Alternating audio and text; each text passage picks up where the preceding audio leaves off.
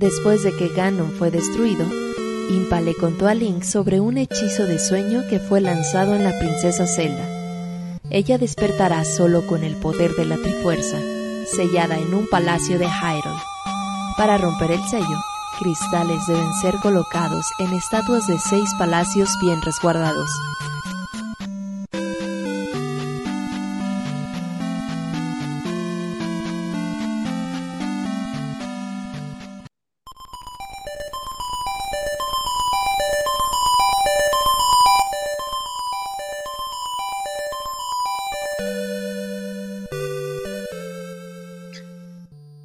Y bienvenidos a la continuación de este nuestro tributo al 35 aniversario de la serie de The Legend of Zelda.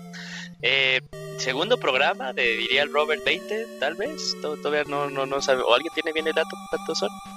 No, bueno, 20, digamos 20, nos faltan 18 y nos vamos para el siguiente año, 2022, vamos a estar terminando esto. Y ahora vamos a hablar de tal cual el juego que se llama Zelda 2, la aventura de Link. Y eh, estamos reunidos pues los que estuvimos reunidos en el primer programa, porque pues somos muy, muy, muy, muy, muy apasionados de la serie. Y vamos a darle un poquito el giro a esto. Comencemos con tal vez la persona por la cual la gente nos está escuchando está muy emocionada por el programa. Y me refiero al Wonchis. El Wonchis, eh, tienes una vara muy alta que rebasar después de ese poema epiquísimo del primer juego. no, no, no, en serio, te lo juro. Pues, en realidad no es tan difícil, güey. Igual y hasta me invitaría a la gente que escriba sus propias cuartetas y nos las mande. Porque en realidad así tampoco es como que, ay, güey, qué complicado, güey. Dicen que también Beethoven decía así de, ah, pues no creo que escribir sinfonías haya de ser tan difícil. Invito a la ah, gente a escribir sinfonías. ah, bueno, hola amigos, un gusto estar aquí con ustedes. Eh, me gustó mucho el, podcast pasado, entonces estoy muy contento de estar aquí con ustedes otra vez. Y nosotros estamos súper contentos de que estés de nuevo con nosotros. Se te extraña, amigo, aún así programas regulares, pero bueno, quién sabe qué lo dirá. Diría eh, Kamui, espérenlo. Y con esto pues continuamos ahora. Kamui, ¿qué onda, Kamui? ¿Cómo estás? ¿Estás emocionado? ¿Qué onda, Yuyos? Muy bien, pues sí, pues es que siempre hablar de Zelda trae buenos nuevos datos, anécdotas que contar, ¿no? Ya ven ese especial maratónico que tuvimos ya hace mucho tiempo y nunca fue suficiente. Ahora vamos a dedicarle un mes a cada juego con tres horas aprox. Así que ya estaremos contando más a fondo qué tal eh, nuestra experiencia con Zelda 2, que es muy particular, y pues qué mejor manera con el equipo que está aquí reunido. Exacto aquí vamos a estar como que unas dos horitas, dos horitas y media, tal vez tres, quién sabe. Ahí lo estaremos viendo y también los invito ya una vez porque pues iba a son programas largos, si nos están escuchando así en la tardecita, agárrense pues, un refresquito, una botana, disfrútenlo, es para que también ustedes eh, lo experimenten, les guste y todas esas cosillas. Bueno, ahora continuamos con mi hermano del alma, eh, Pixescroto, ¿cómo estás? ¿Qué cuenta ya las, las heladas tierras de Canadá? No, no, no. Hola, un saludo a todos. Muy contento de estar acá. No, ya no estamos helados, ya estamos en pleno verano. Eh, hemos estado a 28, 29 grados, ya muy caliente para una persona que se acostumbró a los climas fríos. Y muy contento otra vez de estar acá entre amigos, eh, con Kamui, con Monchis, con Robert, contigo para poder hablar de este juego que, bien que mal, es eh, un juego que se distingue de entre toda la saga. Ya hablaremos por qué, pero es un juego que que no, no deja indiferente a nadie. Es un juego bastante divisivo y el que esperamos podamos decir bastante información y buenas anécdotas. Definitivamente algo que dijiste es súper, súper, súper padre, súper claro, que este es como que tal vez la oveja negra de todo, bueno, dejando a un lado los de CDI, eh, tal vez la oveja negra de todos los juegos en la, eh, en la saga como que no se le da el lugar que tal vez debería de tener, pero muchas cosas que al día de hoy siguen mencionándose en los juegos de The Legend of Zelda, que las estaremos comentando. Y bueno, al final, pero no menos importante, la persona por la cual todo esto es posible. ¿Qué onda, Robert? ¿Cómo estás? ¿Qué onda, Julio? Muy bien, un saludo a todos los que nos escuchan. Ya pasó un mes desde que iniciamos el primer podcast de Zelda, ya este es el segundo y se vienen buenos, buenos programas los próximos meses. Pero el día de hoy tengo que hablar de Zelda 2. Hay que ser muy claros porque mucha gente no quiere este Zelda, no sé por qué. Pero el día de hoy vamos a decir por qué sí lo deben de querer. Es un juego muy bonito, y que pues yo creo que tienen que jugar algún día. Todos aquellos que sean fans de The Legend of Zelda, estos fans nuevos de Zelda que acaban de llegar con Breath of the Wild y todo eso, se den una visitadita a estos juegos clásicos que valen mucho la pena. Sí, bueno, y tal vez no que les encante el juego, pero sí que se reconozca, eh, pues también, ¿no? El legado que tiene este juego y cómo ha resonado en, en juegos posteriores, ¿no? De The Legend of Zelda. Y no solo se queda en Zelda, ¿no? Hay muchas referencias de este juego que se han retomado en otros, ¿no? Y que hoy en día los damos por sentado. Pero bueno, ok. Comencemos este programa y lo primero va a ser que nos vamos a mencionar cómo conocimos o cómo dimos con Zelda 2 la aventura de Link. Eh, permítanme comenzar, amigos, porque tal vez mi historia sea la, la más aburrida. Eh, De seguro. Sí, súper, súper aburrida. Yo no ubicaba Zelda 2 y obviamente Zelda 1, como yo comencé con básicamente el que super ubico bien es Ocarina of Time y ya luego tiempo después me dije, ah, ese que jugaba en el Super también era un Zelda. Pero bueno, eso lo supe después. Eh, mi primer acercamiento con Zelda 2 es a través de Super Smash Bros. Melee. ¿Por qué? Porque pues uno de los escenarios de, de, de, la serie de The Legend of Zelda es el denominado Temple con la canción, una de las canciones, o sea, hoy en día los que son super fans de Nintendo de Super Smash, esa canción ha sido como una super favorita por mucho, mucho, mucho tiempo. De hecho, me acuerdo en una de las sinfónicas de Zelda que hubo en México, cuando estaban haciendo este medley de toda la serie de Legend of Zelda, llega un momento en el que tocan la parte de Temple y sí me, sí me tocó escuchar a varias personas diciendo es la canción de Smash, ¿no? Eh, que no, que no, no, no, o sea, tal cual es, es, es de Zelda 2 y de donde también varios de los movimientos de Link y por la razón por la cual Link salta en Smash, pues es porque lo hizo en Zelda 2, ¿no? Eh, entonces, pues eh, eh, ahí sí, ahí, ahí, fue como di, porque me acuerdo mucho que en, que en Melee y en Brawl, como que sí te traen mucha y mucha historia acerca de, con los trofeos de, de la serie, y, y, yo sí me los, los, los leía, es algo que me gustaba mucho. Eh, entonces dije, ah, pues estas referencias son acerca del juego que es Zelda 2, ¿no? Y ya tiempo después, creo que cuando salió en la consola virtual del Wii, lo bajé, lo probé. Eh, es un juego que no les voy a mentir, o sea, yo sí guía para terminarlo en su momento. Eh, pero que también eh, al, jugarlo y, al experimentarlo, pues me di cuenta de que varios nombres, que yo creo que mejor eso nos vamos guardando al, paso del programa, varios nombres vuelven a salir, ¿no? Y, y no, no, solo se quedaron en Zelda 2, pero fíjense que personalmente, aunque recuerdo sí más de Zelda 1 que de Zelda 2, como producto de juego y tal vez lo que yo busco en un juego, me termina gustando a mí más Zelda 2, por el simple hecho de que también lo siento como un eh, plataformero y porque en ese entonces pues ya tenía una de mis series súper favoritas había sido Metroid y obviamente cuando entras a uno de los templos pues decía, ah, no manches, se transforma en un Metroid, ¿no? Entonces era algo que a mí me gustaba mucho, así yo yo, yo di con, con Zelda 2, tal vez no de, la, de una forma muy tradicional, pero eh, es también algo padre, ¿no? Acerca de, bueno, dándole su espacio a la serie de, Super Smash, que esta apertura que, puede dar a, toda esta amplia historia que, bueno, y más con, con Ultimate que tiene acerca de, de otras series. Bueno, ahora, eh, pues vamos contigo, Robert. ¿Tú cómo viste con Zelda 2?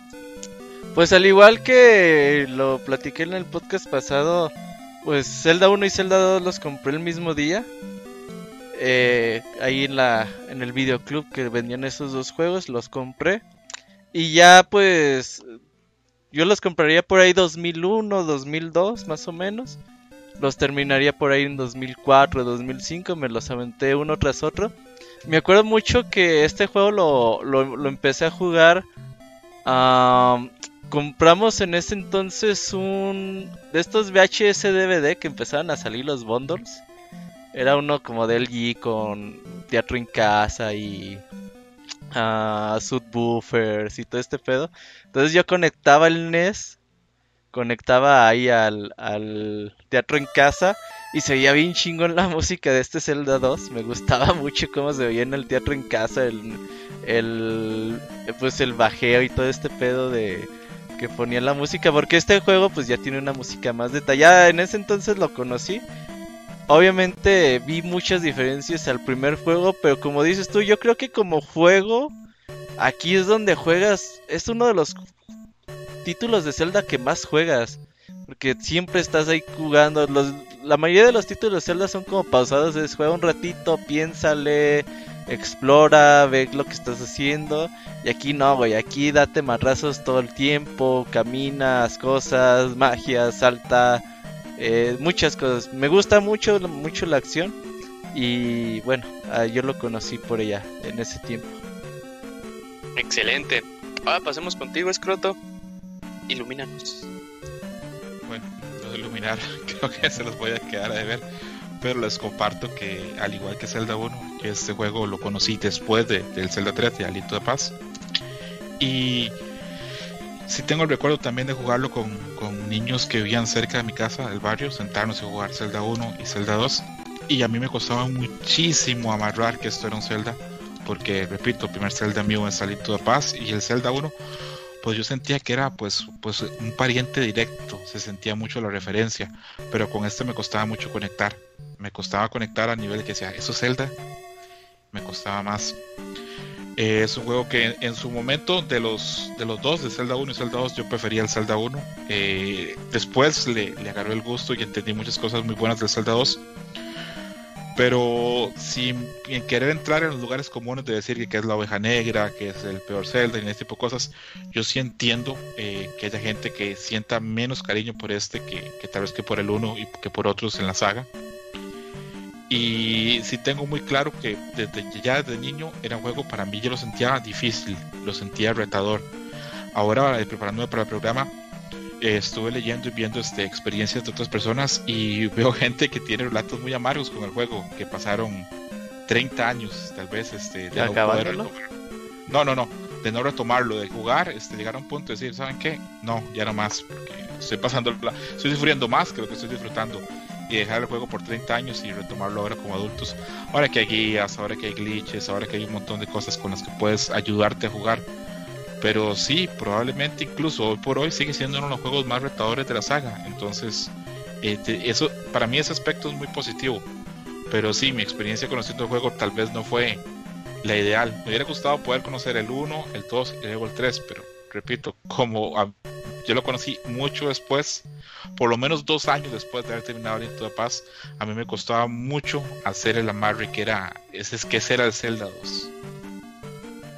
Totalmente, y yo creo que, no, no sé tú qué opinas, Wonchis, pero eh, es, es, muy, es muy chistoso ahorita que estoy viendo, está súper genial los que puedan, o sea, bueno, aquí como paréntesis y, y comercial, los que puedan ver estos programas de Zelda en vivo, me estoy divirtiendo en chingo, nada más viendo ahí el gameplay que, puso el Robert, que pues, hace que me, que me acuerde de muchas cosas. Pero muchas cosas que le terminaron gustando mucho a la gente de Ocarina of Time, pues ya estaban aquí en, en, Zelda 2, ¿no, Monchis? Entonces, eh, tú que eres al parecer como que nuestro historiador de Zelda en, estos especiales, eh, ya que sepas en dónde está la serie y que ahorita también te echaste tu, tu ron por Zelda 2, eh, ¿qué, es, ¿qué es lo que estás opinando acerca de Zelda 2? Fíjate que yo tengo dos lecturas, bueno, antes, antes de empezar con esa opinión, eh, yo conocí a Zelda 2 eh, junto con el Zelda 1, como comenté el programa pasado, me los vendió un primo de Roberto. Por ahí de. Mentiste esa ocasión, ¿eh? 2003, 2004, en que mentí, güey. En que, yo me los robaba. Ajá, los no, sí, me agandallé los que me faltaban nomás. todos. Lo bueno que ni el Zelda 1 ni el Zelda 2 ya los tenías. Ajá.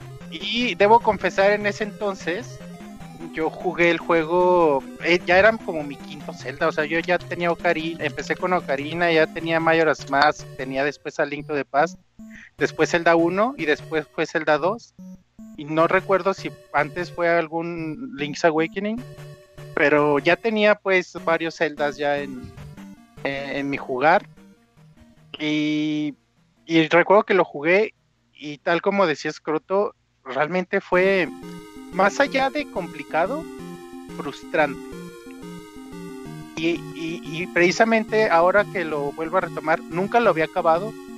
Había llegado a como al tercer pueblo, dos calabozos, y ya me había perdido. ¿A poco? Después, había, dicho, bueno, después lo retomo, después lo retomo. Y ya pasaba el tiempo, pasaba el tiempo, pasaba el tiempo, y en realidad como que ya nunca lo retomé. Hasta esta vez que me di el tiempo y tengo, como les comentaba en un principio, tengo dos lecturas del juego. Eh, como saben, estoy jugando, estoy tomando notitas conforme voy jugando. Entonces acabé, acabé el juego por primera vez y me puse a revisar mis notas. Y creo que la frase que más se repetía era dolor de huevos. o sea, realmente era, no mamen, qué, qué pinche, eh, qué pinche frustrante es este juego. O sea, es difícil, sí es complicado. Pero más allá de eso, es, es frustrante muchas cosas que en, en cuestión de, de estructura del juego que te, que te hacen que te frustres y digas, ay, ¿saben qué? A la chingada. Porque eh, es como lo más alejado amigable posible este juego. Pero ya después, por esa misma razón, dije, no, lo quiero jugar otra vez. Ahora ya sé jugar, ya sé, ya me acostumbré a los movimientos, ya me acostumbré al juego, lo voy a empezar otra vez. Y, y acabando el juego te dan la posibilidad de empezarlo otra vez con todos tus stats completos. Pero dije, no, ni verga, lo voy a empezar de cero otra vez. Y mi segunda, y otra vez tomando notitas y los que fuera, y mi segunda, hasta esta segunda ocasión que lo jugué, yo me enamoré del juego. Ahora te puedo decir que es uno de los celdas que más valoro y que más aprecio y, que más eh, me ha gustado jugar. Eh, soy una verga jugando Zelda 2 para que les guste. ya ahora, güey, no, realmente me mama el juego, güey, es demasiado bello. güey. Porque ya le agarraste Pero el pedo y te, estás- te diviertes, güey. me di el tiempo de entenderle, de jugarle. A una, tiene una particularidad este juego, creo que la parte más frustrante de Zelda 2 es la primera parte. Toda la primera parte es de, ay cabrón, o sea, es demasiado difícil. La curva, de, chingan, la, sí. la curva de dificultad la encuentras en, la, en los acertijos, en los templos, en, lo- en los palacios. Pero en realidad, en jugabilidad no hay una curva de dificultad, güey. Está perro desde el principio, desde los pinches enemigos más pendejos del principio. Entonces, por eso llega a ser frustrante. Y esta, esta dinámica de, de tres vidas y de que si te matan te regresan hasta el principio, es quizá lo que a mí me costó más trabajo de, de entender y apreciar. Te digo, ya en esta segunda vez, si me quedaba una vida, me mataba para empezar y llegar al palacio con mis tres vidas, porque sabía que, que iba a ser un desmadre acabarlo con una vida. Y me tenían que regresar otra vez hasta el principio. Y eso es lo que, lo que frustra. Porque no es, no es que, no es que lo me acabo mis vidas y me voy directo al palacio. Llegar al palacio te cuesta huevo. es que ya llegas bien puteado. Entonces por eso es, ajá, por eso es, es frustrante pues este juego. Pero en mi segunda lectura les digo, estoy enamorado del juego. Realmente me gusta muchísimo. eh, lo entiendo, eh, le agarré el pedo ya al combate, que también es complicado, como decía Roberto, todo el tiempo tienes que estar haciendo algo. Tienes que estar eh, pensando y, y cada enemigo tiene como una forma particular de enfrentarlo. No puedes pasar eh, muy fácil a veces. O a veces sí, a veces dices, ¿sabes qué? Este enemigo lo voy a brincar, güey, porque me va a matar, güey, o me va, o me va a Me quitar va a mucha bajar energía. mucho, sí. Entonces nada más lo brinco y punto. No, detallitos así que aprendes a, a, a- a tomar en, en este juego. Pero eso es como mi entrada, o sea, realmente me enamoré del juego hasta la segunda vuelta. Entonces un consejo que le puedo dar a la gente que, como yo, lo había tomado a solo, le había dado solo una oportunidad, vuélvansela a dar y tómense el tiempo. Y creo que ahora, sobre todo con el, con poderlo jugar en Switch o con el mini NES, te da algunas, eh, sobre todo estos puntos de guardado que puedes crear, Eso te ayuda te da la oportunidad de, de quitarle esta frustración que a veces, o sea, yo es lo que estaba haciendo. Llegaba a un palacio y ahí creaba un punto de, Sí, claro. de guardado para poder continuar, porque si no realmente es pierdes una hora, pues, güey, no sé, y, es- Sí, es mucha hora nalga, güey. y no te suma, pues, porque este sistema de de, de puntaje para para evolucionar, ¿cómo? Para Para Subir de nivel, para subir de nivel eh, no es tan amigable como un RPG que conocemos. En un RPG, RPG que conocemos, subes, subes, subes, subes, llegas al nivel y ya, ya puedes eh, eh, eh, evolucionar. Y en Zelda no, te dan un número y es que llegar a ese número. Si te matan tus tres vidas. Antes de llegar a ese número, te quitan todos los pinches puntos a la verga. Entonces empiezas otra vez. Y, y, y esa, esos, esa hora que perdiste subiendo de nivel no sirvió de nada porque te quitaron todos tus puntos de experiencia. Entonces es lo que suele ser frustrante. Entonces, como decía Scroto, yo estoy con él. También entiendo a la gente que no le pueda gustar. Entiendo a la gente que pueda decir, llamarlo la oveja negra o que, que de plano no le termine de convencer. Por, es, por esta particularidad. Pero la recomendación es esta, denle una oportunidad y enamórense del juego como yo lo hice.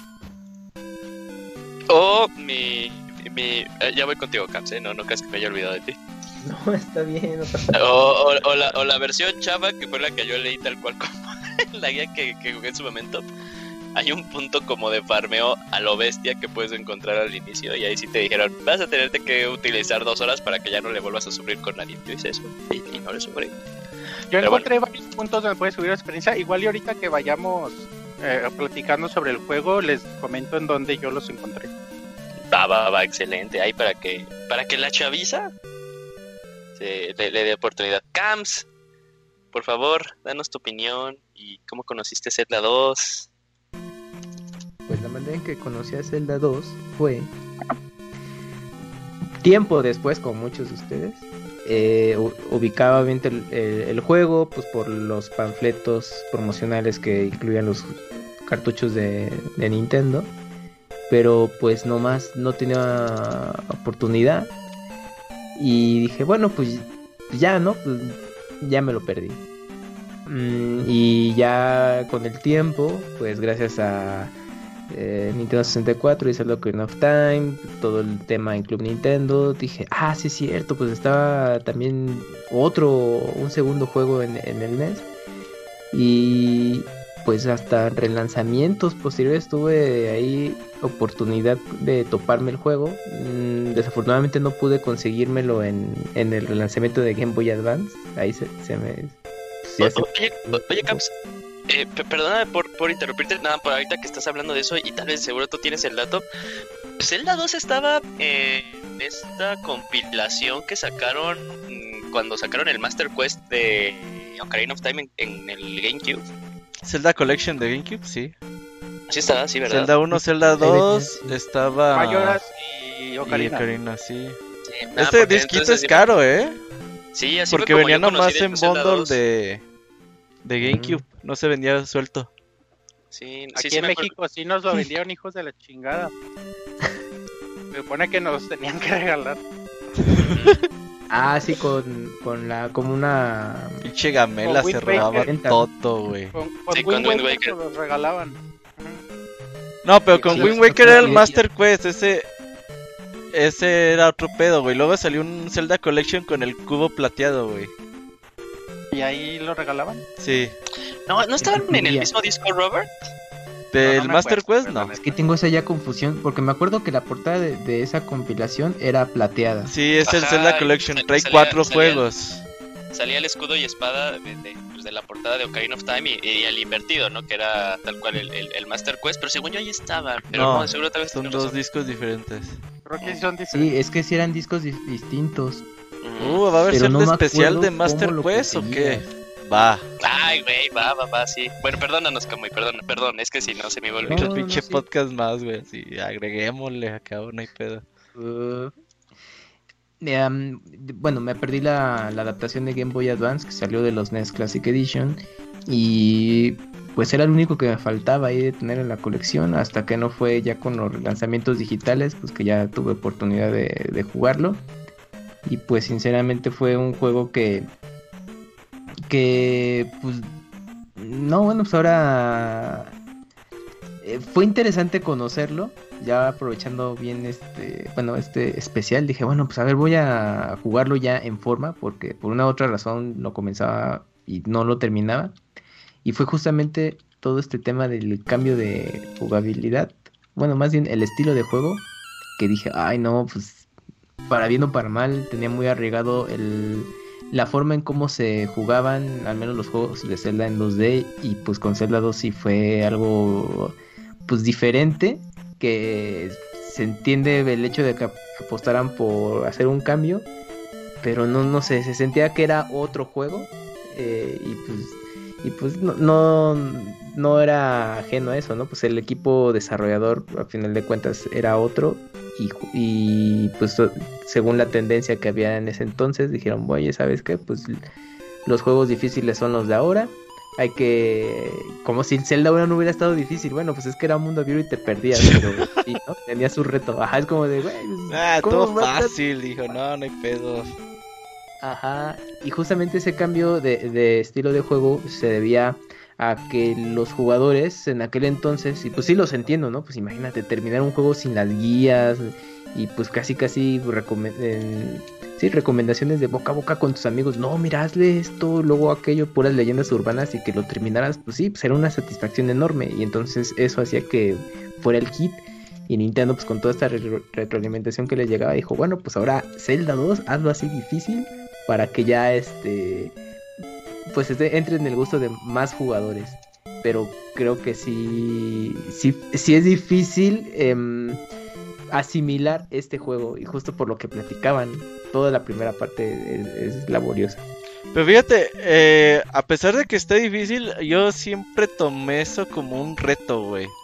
O sea, yo siempre decía, no, ¿cómo que el pinche videojuego me va a ganar? No, me la pela, yo soy más cabrón que el videojuego. Y a mí me gustaba ese pedo, si está difícil me voy a rifar para terminarlo. Pero sí reconozco que hay un chingo de gente que se frustra con ese pedo. Oye, y sobre todo también pensando en la época, ¿no? Ajá. O sea, gente nueva, gente que empezó como yo en Ocarina o que empezó en Wind Waker o empezó apenas en Breath of the Wild. Imagínate lo difícil que le puede resultar este juego. Ahora que se- a- antes estaban más acostumbrados a, en época del NES a la dificultad, a este tipo de, de, de este tipo de frustraciones o retos. Ahora pues ya no, ya es difícil verlo. Deja eso, Iván. Piensa que cuando, bueno, la mayoría que estamos acá cuando jugamos ese juego, pues pasábamos de los 15, 18 años, algunos acá tal vez lo conocieron después de los 20, pero este era un juego que le llegó a una generación de niños. Entonces, para niños de escuela, este juego no es sencillo a ningún nivel, tanto por No. los pozos como por la jugabilidad. Ahora que mencionabas este, esa posibilidad de crear este punto de salvado, bueno, había niños que no sabían eso o que no, había- no existía esa posibilidad y este juego, esa necesidad de volver a, si te, si matan, de volver a empezar desde, desde el palacio, pues para un niño no es tan sencillo, creo, manejar ese nivel de frustración. O así Recuerdo yo por lo menos. recuerdo que comentabas el podcast pasado con Zelda 1, eh, precisamente esto, que tú veías la dificultad tan alta de Zelda 1 como para un niño, o sentías que un niño, o sea, veía esa dificultad y botaba el juego. Ahora imagínate este, güey, creo que sí se pasan de verga en ese sentido.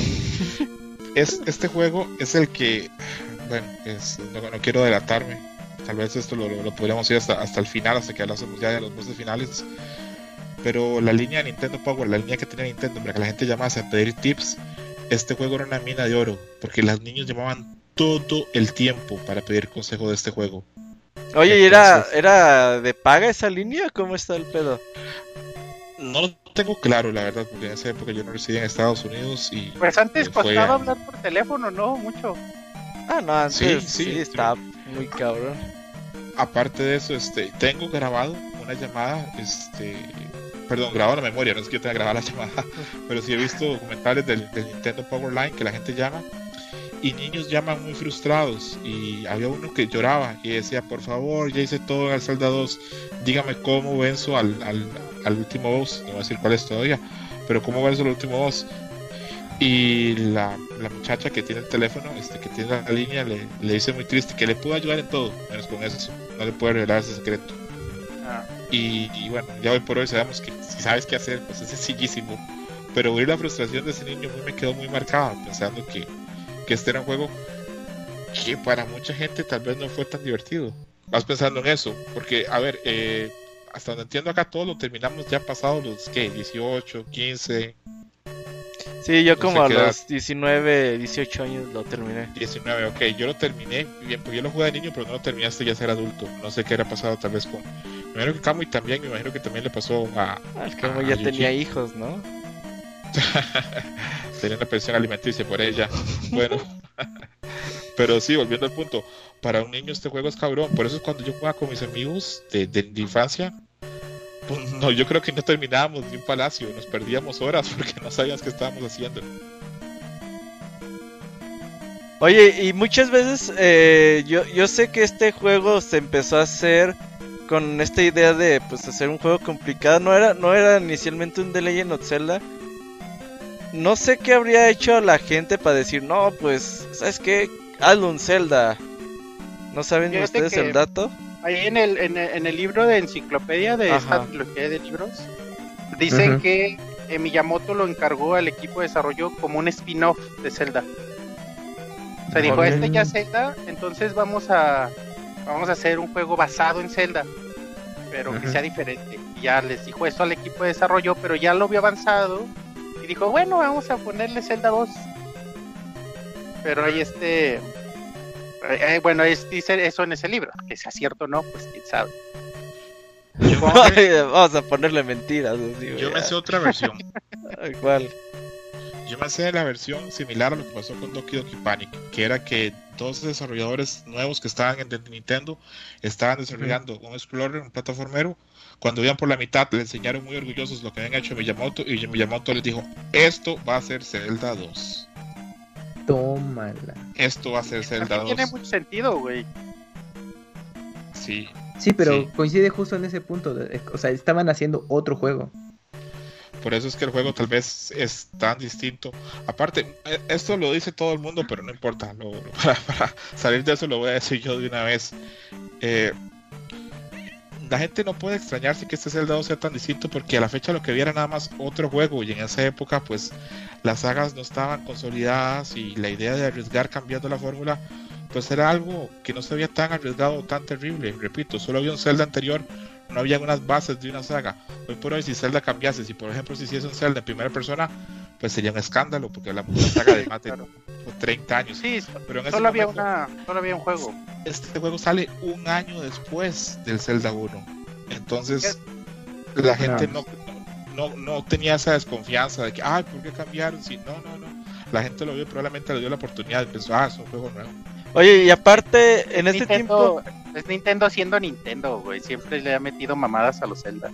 Oye, pero aparte en ese tiempo ya había te- antecedentes, ¿no? O sea, por ejemplo, Castlevania 1 del Castlevania 2 son muy diferentes. Final Fantasy 1 y Final Fantasy 2.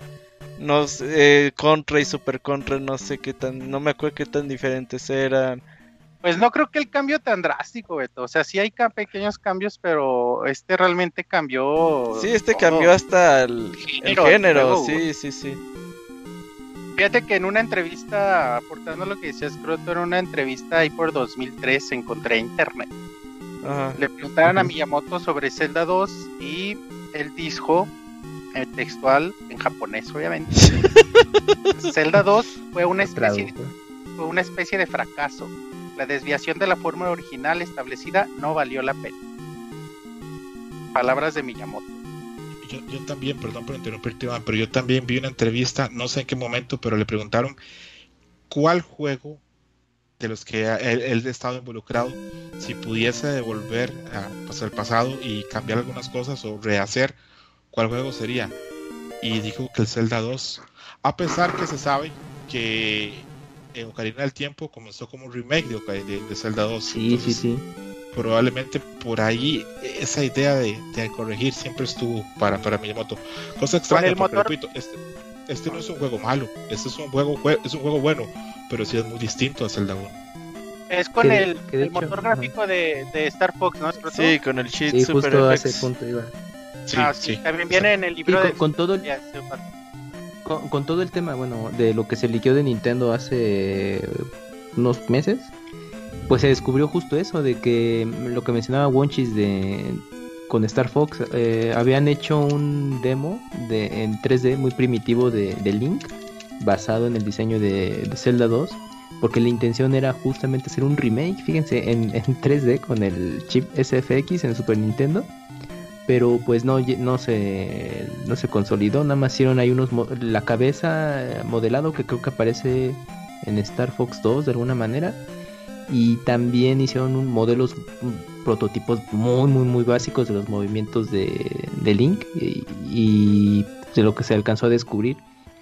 Y en algún momento también se pensó hacer un remake de Zelda 2 pero en pixel art eh, después del desarrollo de A Link to the Past incluso pues, ahí podemos ver animaciones que en estos leaks pues que estaban muy interesantes y muy detallado y la intención era hacer pues, ya más como un híbrido de A Link to the Past junto con lo que la forma de juego que se vio en Zelda 2 de NES y pues sí justamente coincide con lo con esa declaración de Miyamoto de que no, no estaba yo creo que al final el resultado no, no, no le convenció y dijo no pues o sea sí hay buenas ideas pero no sé como que es, justo esto lo que platicábamos al principio, no, no se siente como, como un juego de, las, de la serie como tal y de alguna manera querían retrabajarlo para integrarlo tal cual a, los juegos ya que conocemos, pero pues no, no, no, se, no se consolida nada y también ese modelo de, de, Link se tomó en Zelda, en, en, los demos de Zelda de Nintendo 64 al principio. Los del Space World, ¿verdad? Sí, sí. Sí, hay algo ahí. Ah. Pero sí, sí, sí, el, diseño es muy, muy parecido.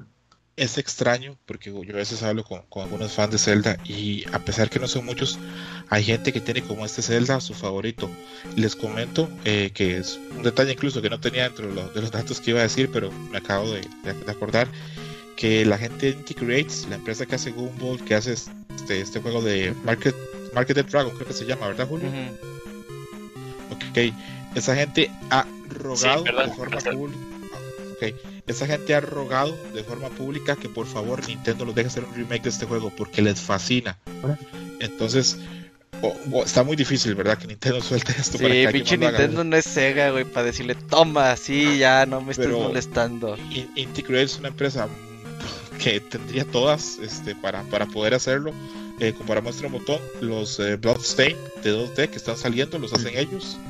Entonces, este, pues si yo fuera Nintendo, le daría el chance, pero está difícil.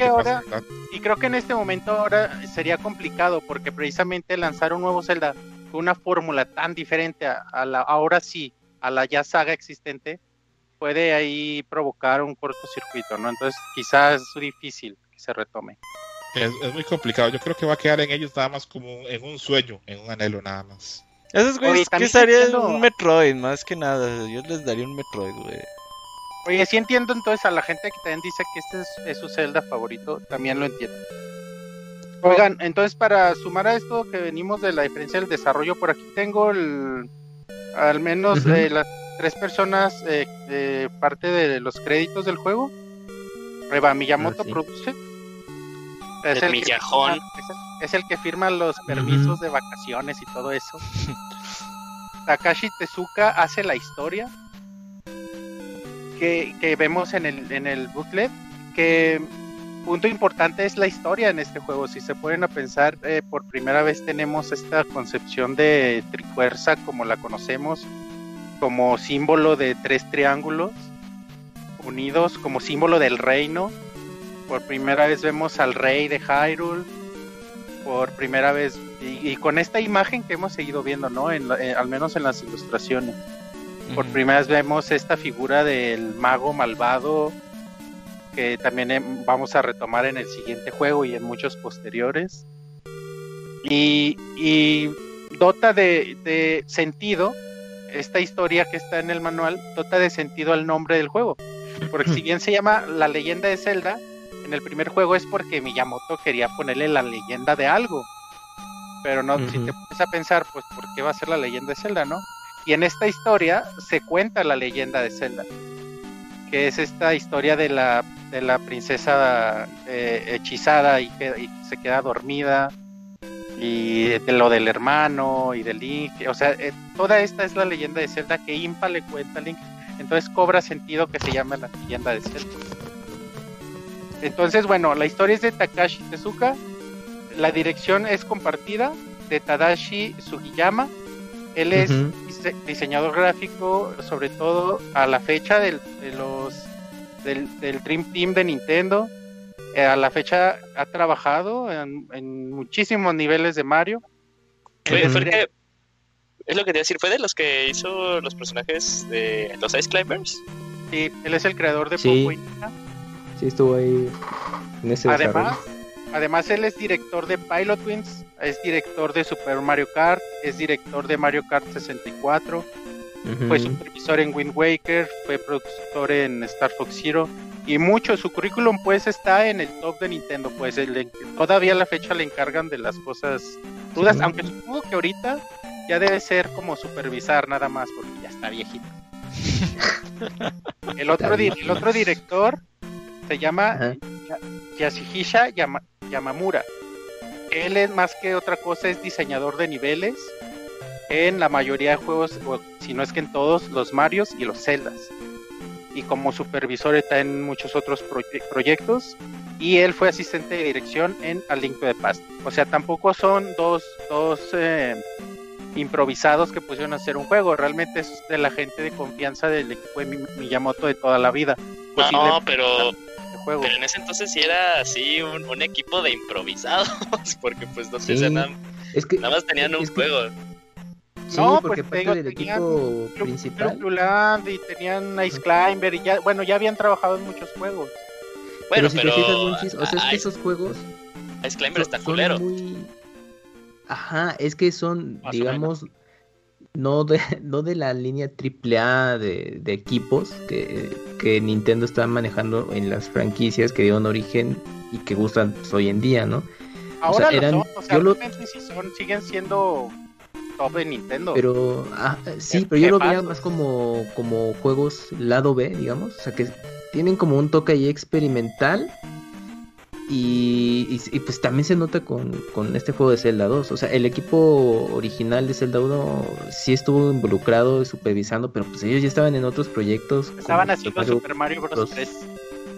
Ajá, de los levels y Mario Bros 3 y todo, y pues es como de chin, es que pero tenemos este proyecto, ¿sabes qué? Pues agarra a un equipo, sí, talentoso, pero que propongan, y, y ellos venían justo de estos juegos como Ice Climbers, que si ven la, el, el estilo visual, pues sí, es similar al de Zelda 2, y, y dijeron, bueno, pues vamos a proponer esto, se empezó haciendo un juego distinto, luego pues vamos a hacer un spin-off que no afecte, pero pues nos terminó gustando para integrarlo, pero pues, bueno, el responsable, pues, Miyamoto dijo, chin, o sea, ya como que al final, pues a mí no me convenció mucho, a ver si luego lo remakeamos.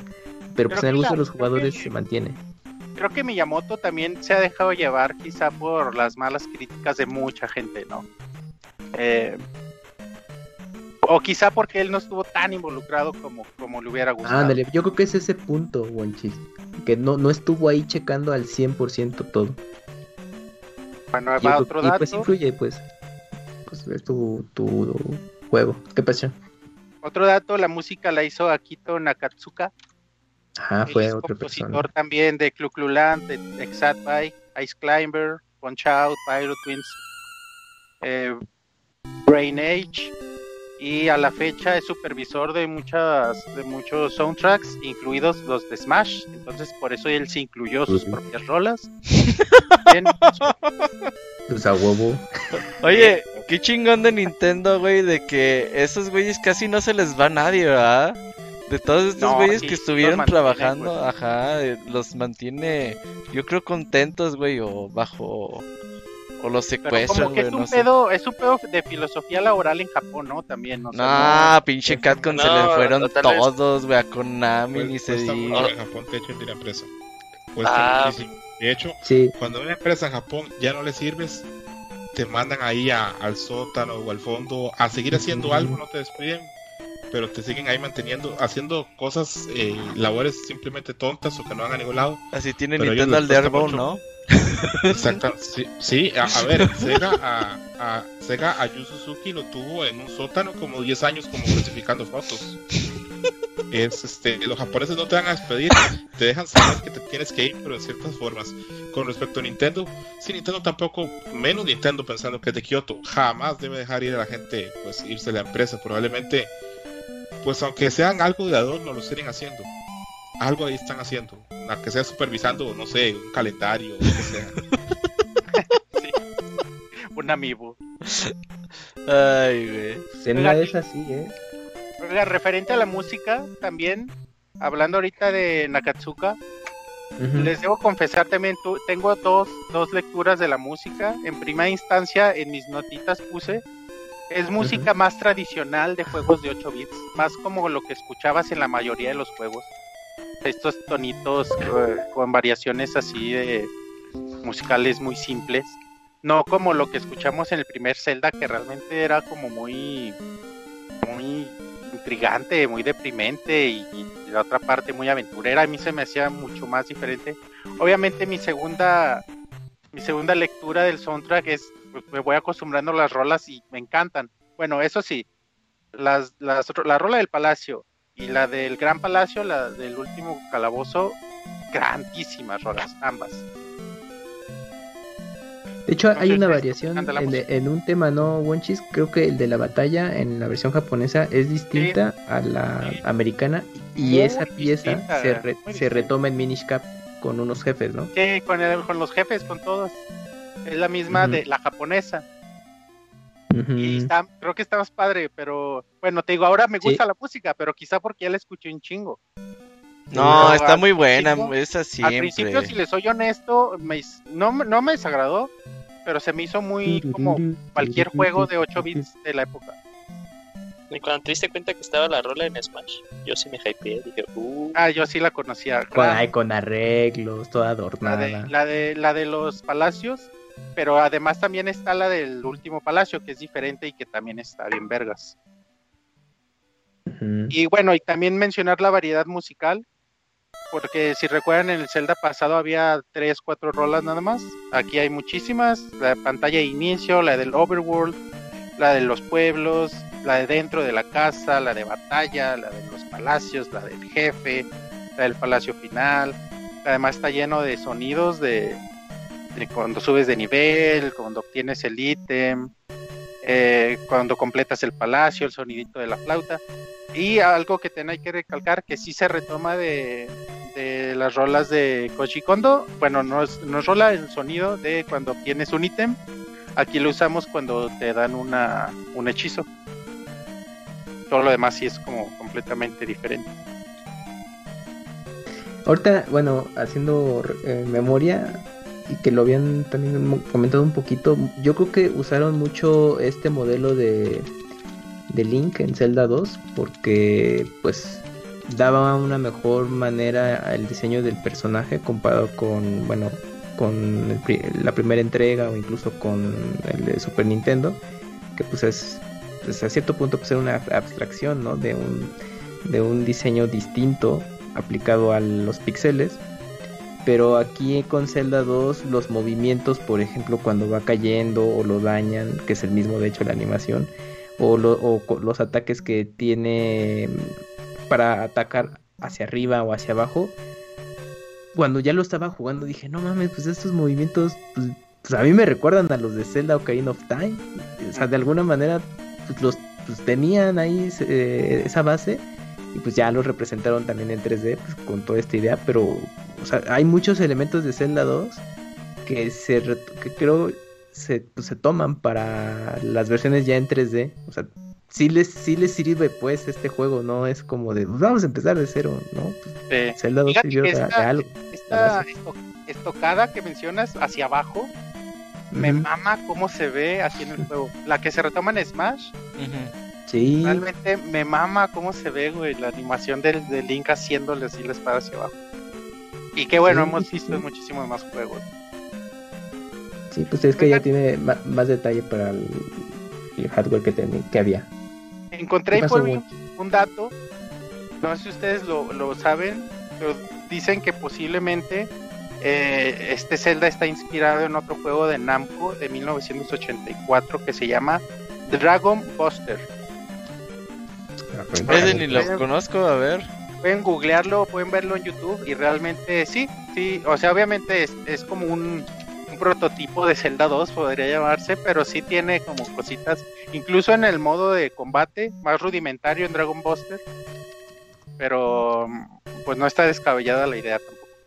Monchis, cuando estuviste Sí. investigando acerca de, de eso, ¿no le dices Mm, también sí. que, que Zelda también se, pues no diré se copia, pero toma ideas también de Dragon Quest que ya en esa época había aparecido?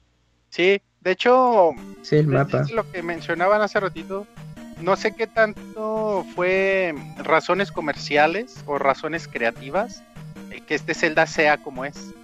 Porque si nos ponemos a pensar en la época estaban ya muy populares eh, o empezando a popularizarse estos juegos de side scroll en donde no tenías que cambiar de cuadro de pantalla a pantalla como, como Mario lo empezó a hacer y, y empezaron a ser muy populares y al mismo tiempo en Japón Dragon Quest pues ya había explotado entonces por eso esta, esta, esta forma del mapa en general es prácticamente así como Y hay una referencia, de hecho, de.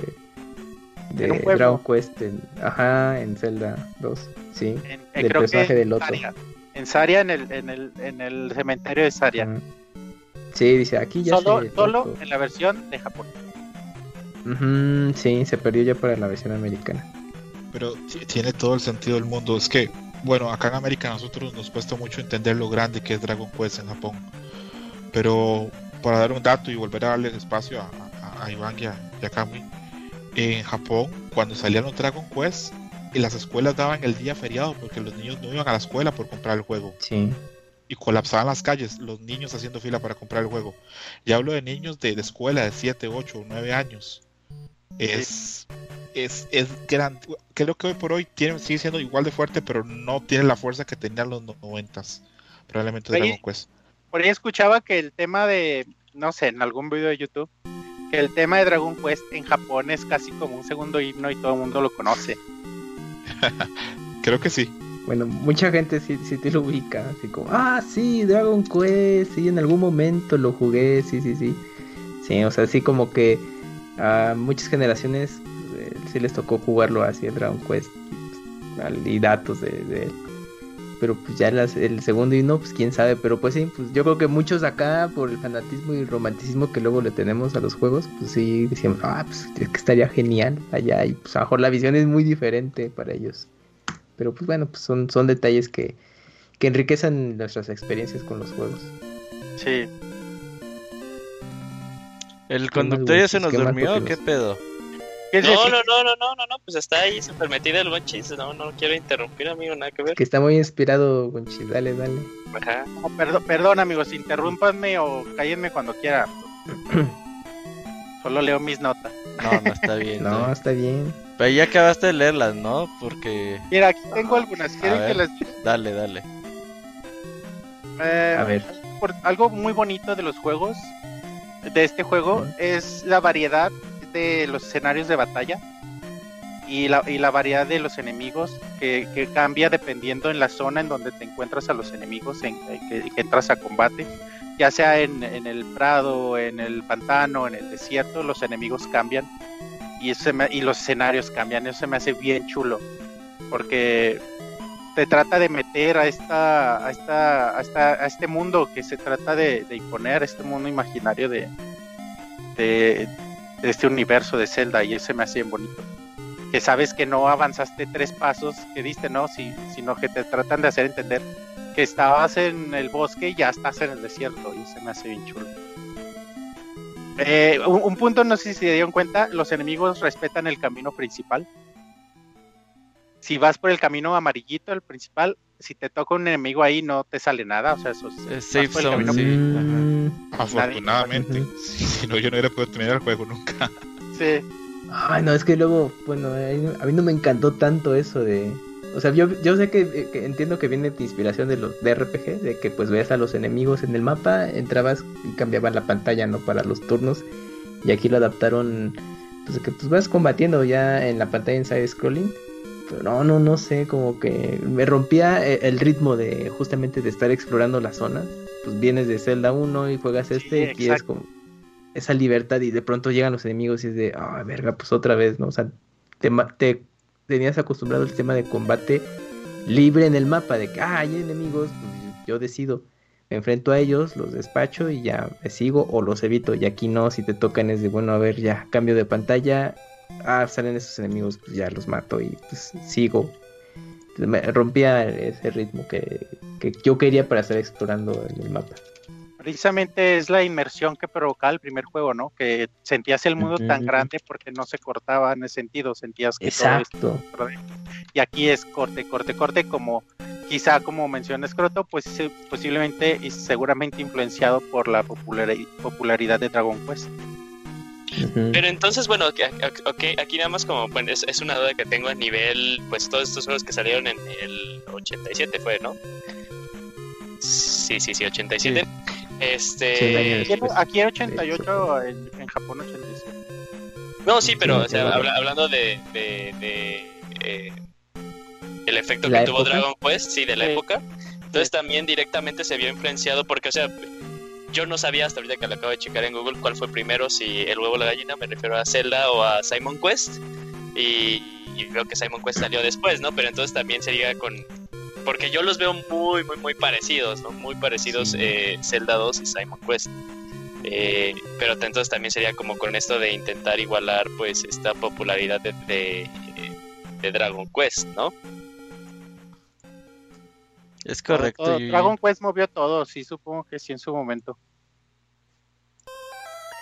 Pero bueno, ok. Y Mario, y Mario pues, supongo también. Qué, qué bueno, o sea, yo en ese entonces, a ver, Metroid, Metroid es del 87, no. Entonces lo de lo de los elevadores lo habrán tomado de, de aquí de Zelda 2, porque este juego salió en enero, ¿no? Sí, en enero del 87. Y creo que Metroid Sí, salió por. Por septiembre, me parece. Wikipedia el amigo, para que sepas. Güey, de pronto se me figura que realmente en ese entonces Nintendo tampoco era la empresa de miles de empleados. Y era de, a ver, güey, Yokoi, ¿qué estás haciendo? Ah, puse un elevador. Ah, voy a poner uno, güey, Simón. Y ya. Ah, pues de hecho justo es esos elementos, por ejemplo, hay, hay enemigos que arrojan fuego y, y el, el diseño de pixel son las bolas de fuego de- del primer Super Mario. Y a- hay, hay otros que tienen un comportamiento eh, muy similar a los estos Hammer Brothers de también de Super Mario Bros. 1. Sí. Ah, hijos, hijos de su puta madre, esos Sí, los, rojitos, ¿no? sí, Sí, sí, sí, exacto. Sí, sí, sí, los. No, fíjate que primero fue Metroid y de la luego verga se llaman, güey. primero fue Metroid y luego fue Zelda, sí, Metroid salió en el Ah. 86. Sí, en- cumple igual Sí, que Zelda, nada más que no lo pelan, güey. Sí, sí, sí. No mames, qué, qué, qué triste. es que me da risa que, que en el Wikipedia de Metroid dice latest release Metroid Samus Returns 2017. Chale, qué triste. Pero Ahí viene uno, ahí viene uno, o dos. Pero buena Sí. observación, ¿eh? entonces lo de los elevadores se pudo haber tomado de Metroid para Zelda 2.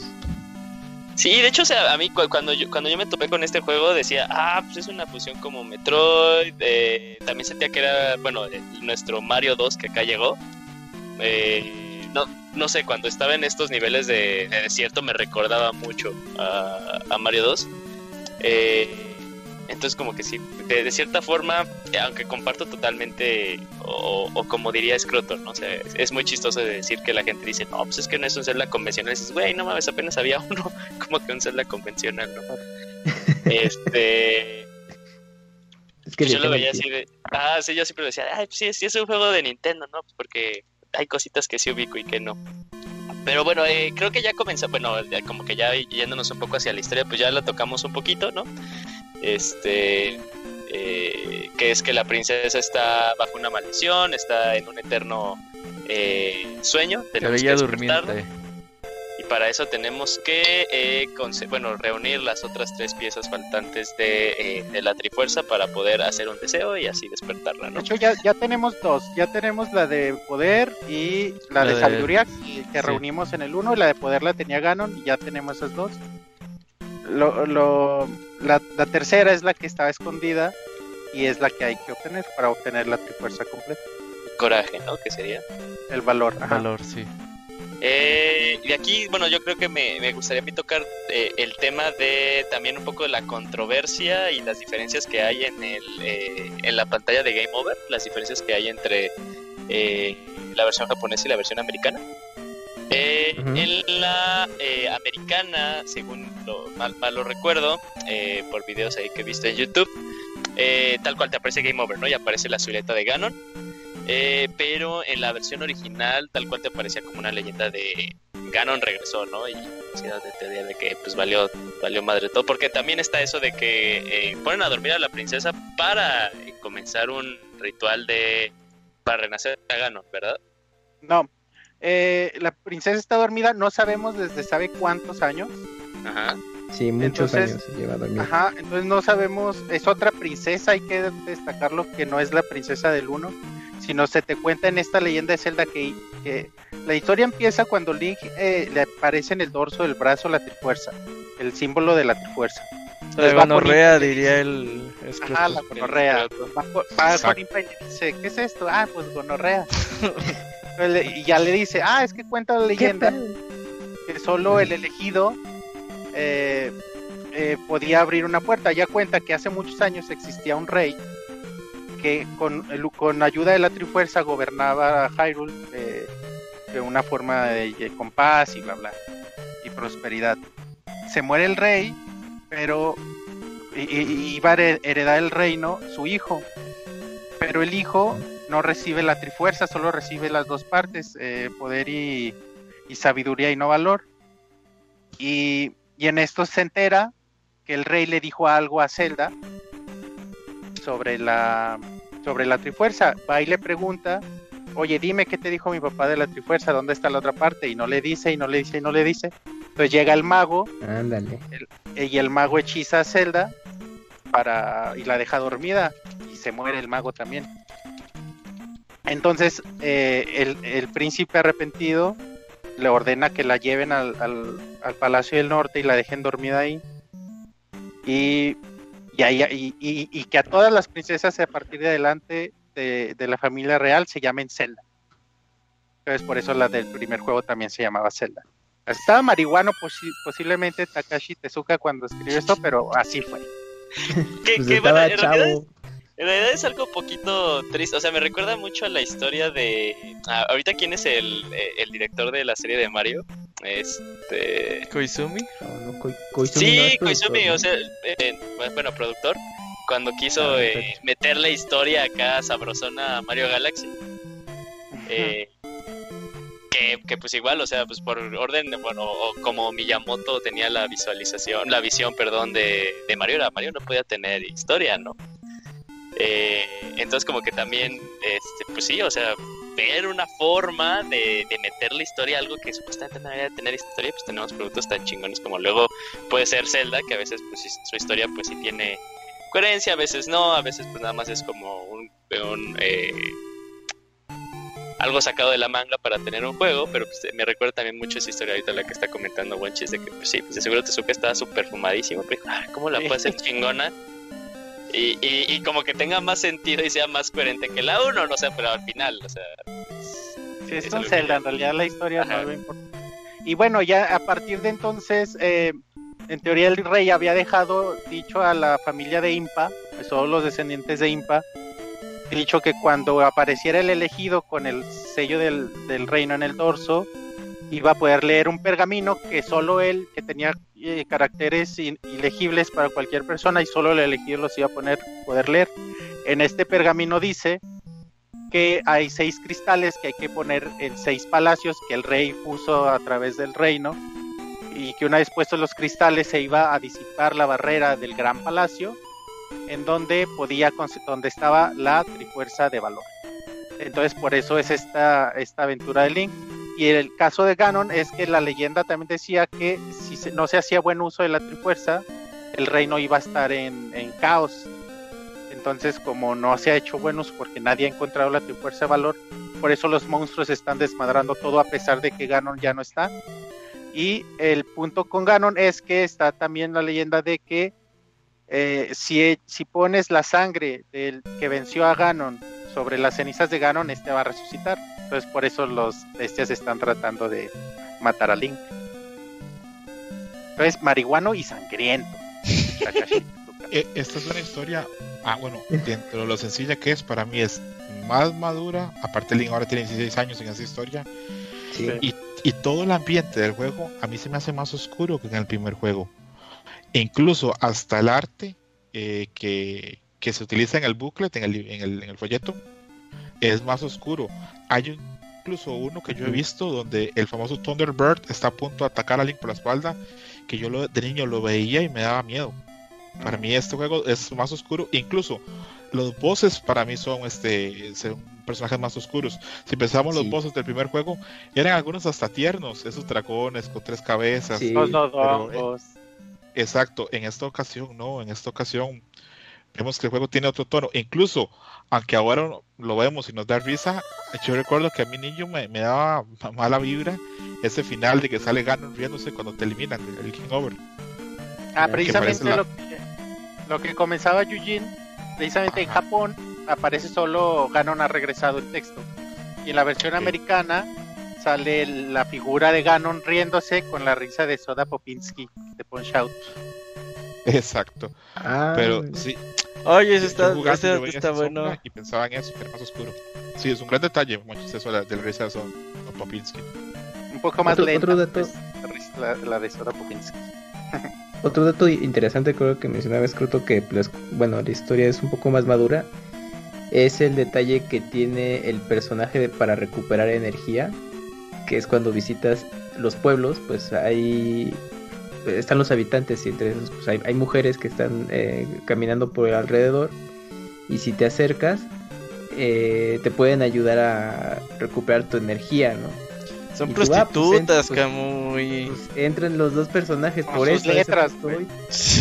Ajá, pues entran, entran ambos personajes que te da a entender, ¿no? Y tú dices, oye, pero si Link tiene 16, ¿qué pedo? Pues es que así era la vida Ah, no, en ese china los 16. Ah, Es, que según, se- según yo la... Bueno, no sé si me estoy metiendo a temas políticos o de cultura, pero hasta como yo lo había leído en su momento, creo que la edad para en Japón para tener una vida sexual activa legal es 16. ¿no? Ah, tan jóvenes. Órale. Sí, según yo no es como, o sea, bueno, aquí, aquí como a los 18, según yo sí es más temprano. Oye, y también pasa Sí, lo mismo con viejitas, ¿no? Con Alep a los 14. ¿Qué, qué, qué te ¿Qué- sorprender, En el 13 Conalep a años los es la edad 14. de consentimiento en Japón. Ah, 13. Madre. A los Por eso. 13. Oye, Por eso algunos de nuestros por eso el Gerson quiere irse para allá. Exacto. Ah, ya, Pinche ya, Gerson, güey. ya está en el tercer piso, yo creo. Ala. De la cárcel. ¿o No, de entonces ya, ya estaba ya. Hacia abajo. Yo, yo, Bueno, yo quiero hablar. Sí. Pe- Perdón, yo, yo quiero hablar, yo quiero hablar de algo que, que a mí me, me- al día de hoy me sigue volando la cabeza cuando, cuando me di cuenta. Eh, tal vez no siguiendo como la eh, la línea tal cual del juego, porque sí, como lo dijo Wanchis en su momento, Zelda 2 eh, es muy lineal, ¿no? Aunque pues tienes acá un mundo todo grandote, eh, es muy lineal, tienes que ir por templo y si son templos enumerados, no sé, ah, pues ahora me voy a tal como fue el primero. Y por pueblo. Ajá, y por pueblo. ¿Y qué tal cuando, pues bueno, yo en tiempo especialmente ya había jugado Karina, cuando dices, no manches, los nombres de algunos de los sabios son los de, o sea, están aquí, o sea, se dieron aquí, ¿no? Aquí se dio eh, Darunia, se dio Raúl, Saria. Saria, ya dijo este Bonchis, Ruto. Creo que lo único que no está es... No sé, porque sí está Naboru, ¿verdad? Naboru sí. Naburu sí está.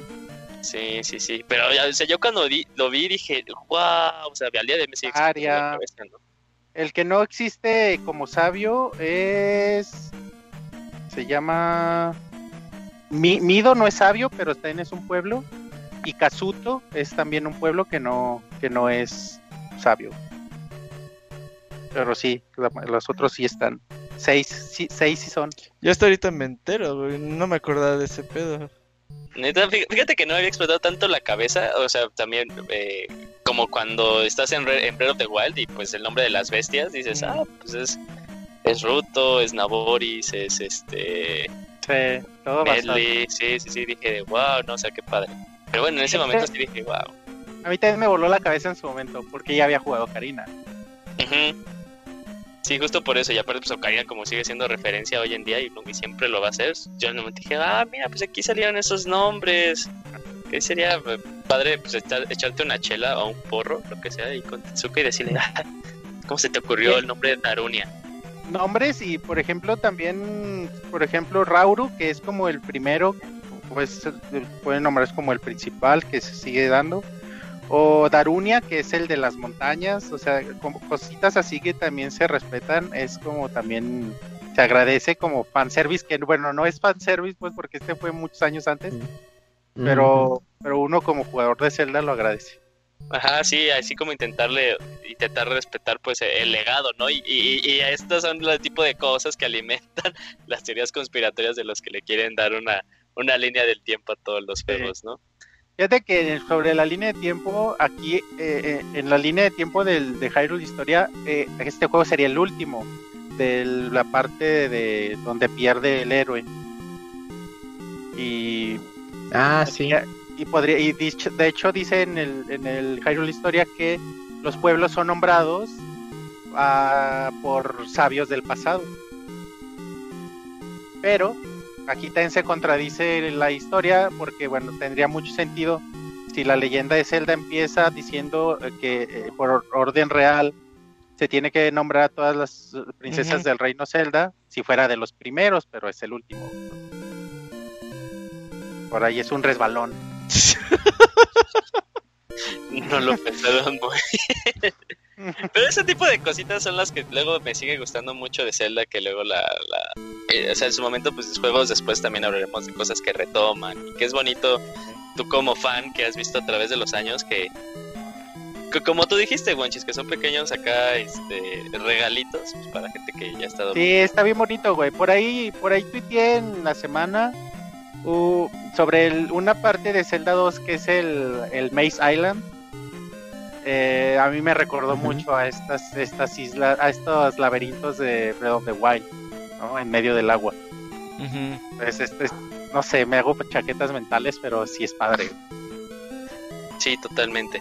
Bueno, pues ahora, ¿cómo quieren, bueno, ¿cómo quieren que continuemos? Eh, empezamos a hablar de... Si quieren, eh, si puedo mencionar algunos datos para complementar lo tu que... Programa, amigos, tu programa, mencionábamos las diferencias con la versión japonesa, además de del Ganon Popinski. en la versión de Japón puedes subir el nivel que tú quieras. O sea, en la versión americana te van llevando como el juego te va dictando. No puedes seleccionar que si, si es vida, magia, o, o, espada, no puedes seleccionarlo, te va diciendo cuál sigue. Y si bien puedes cancelar y seguir al siguiente, es un pedo y te arriesgas a que te desmate, ¿no? Y en la versión japonesa sí puedes seleccionar qué estatus quieres, quieres aumentar. Aunque vi en un, en un gameplay de la versión japonesa a alguien que aumentaba solo fuerza y lo matan las tres vidas, lo regresan al palacio y, y tiene tiene como la, la más baja, o sea, de los tres, la más baja y se nivelaba en la versión japonesa. Entonces, este es un punto, por si juegan la japonesa, cuidado con eso. Y en la versión americana te van guiando, te van diciendo cuál sigue. Oye, que ahorita eh, que mencionas eso de que morías, perdón, Wonchis, es que ah. qué lata, ¿no? De, de que ya llegabas por fin al calabozo y mm, no sé, llegabas con el jefe todo madreado y pues va de nuevo, tienes que echarte todo el recorrido, no, no, no, bueno, en la vuelta que le di, sí, eso se, eso se me hacía bien latoso y luego yo a veces pensaba, bueno, pues aprovechando los puntos de guardado que te ofrecen las versiones digitales, dije, o sea, pensé, bueno, puedo hacer un punto de guardado eh, ya llegando al calabozo, pero si muero, pues cargo el archivo, no hay problema, pero es volverte a chutar todo lo que hiciste en el calabozo, entonces dije, bueno, ¿qué hago? Llegar con el jefe y, guardar todo puteado. No, no mames, está, está horrible. Ah, ni con ayudas pudiste, cabrón, no mames.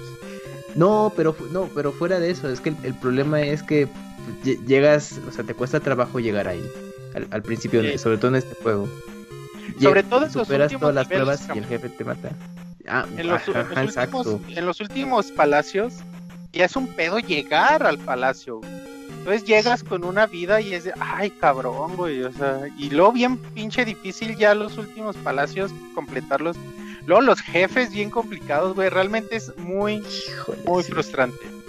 Sí, este no, es un juego, perdón, Camuy, este, este no es un juego donde haya esa curva eh, de, dificultad. Por ejemplo, eh, la vez pasada que grabamos el programa para el primer Zelda, yo honestamente el primer Zelda lo empiezo a sentir así ciertas cosas difíciles después del quinto del quinto de calabozo. Pero acá apenas vas para el Dead Mountain ya te van a dar verga. Es complicadísimo si no sabes lo que tienes que hacer. Yo lo, vuelvo a lo mismo. Pienso en niños de escuela jugando esto a inicios de los noventas. Tiene que haberse muerto miles de veces. Ah, no, tiene, que, no es- tiene, que, tiene que haber sido muy difícil. Porque incluso saber por dónde ir, eh, saber, esto es algo muy importante en, el, en este Zelda. No es necesario matar a todos los enemigos y casi siempre es mejor huir que pelear. Sí, Y- porque Ah, subes yo sí mataba que todos, si no, no estaba a gusto, güey. O porque te bajan un chingo de vida con un golpe. Exacto. Es que el pedo del hitbox de. Link está muy cortito, güey. Sí, la, la espada Está muy rotísimo. Esta espa- Esta espada corta. Así- Trae creo un que- pinche cuchillo, no trae espada, es un pinche Sí, cuchillo. sí, güey. parece un cuchillo. Cuchillo cebollero. eh. Ajá. as- tal vez el único aspecto del juego que, que dices, esto está roto, ayuda demasiado, es la magia de la A, pero me imagino que eso vamos a hablar más adelante. Pero respecto a las armas, pues sí, es muy limitado y aparte no hay mejoras de armas, que es lo que hay en otros Zelda. Entonces, Fíjate, este, Es una de las principales diferencias, claro. Es No hay complicado. armas de combate. No hay arco, no hay boomerang, no hay bombas, no hay báculos. En, e- en estos días vi gente que maneja, no sé si es un glitch o qué, sí es un glitch, y logran llegar al Dead Mountain eh, por otra parte, no tienen que hacer todo, este, la, la cosa. Yo de niño eso hubiera sido una maravilla saberlo, desgraciadamente pues me llega tarde el conocimiento. Sí, no, debe ser algún ya, y- Sí. Porque si tienes a huevo que chutártela. De forma legal, pues. Sí, y entonces este, volviendo lo, lo del juego, la, la, la dificultad es alta. Y Sí. lo, lo que dice este eh, Kamui también de, de esos puntos de, de dificultad de no poder salvar.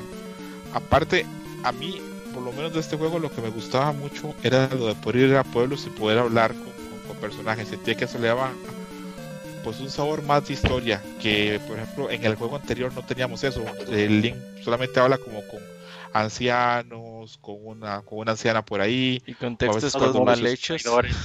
Los exacto. Gob- goblins desertores. exacto. Pero acá por lo menos puedes hablar con algunos personajes. Yo jamás pensé que Kami fuera a- fue- fuese el que fuese a decir que que, que Link este, disfrutaba ahí de los placeres de la carne en los pueblos tenía una apuesta personal tenía una, tenía una apuesta personal y pensé que el que lo iba a decir es Robert entonces quiero felicitar a Yo le, iba, yo le iba a decir, claro que le iba a decir, pero el Ah, cabrón yo- yo-.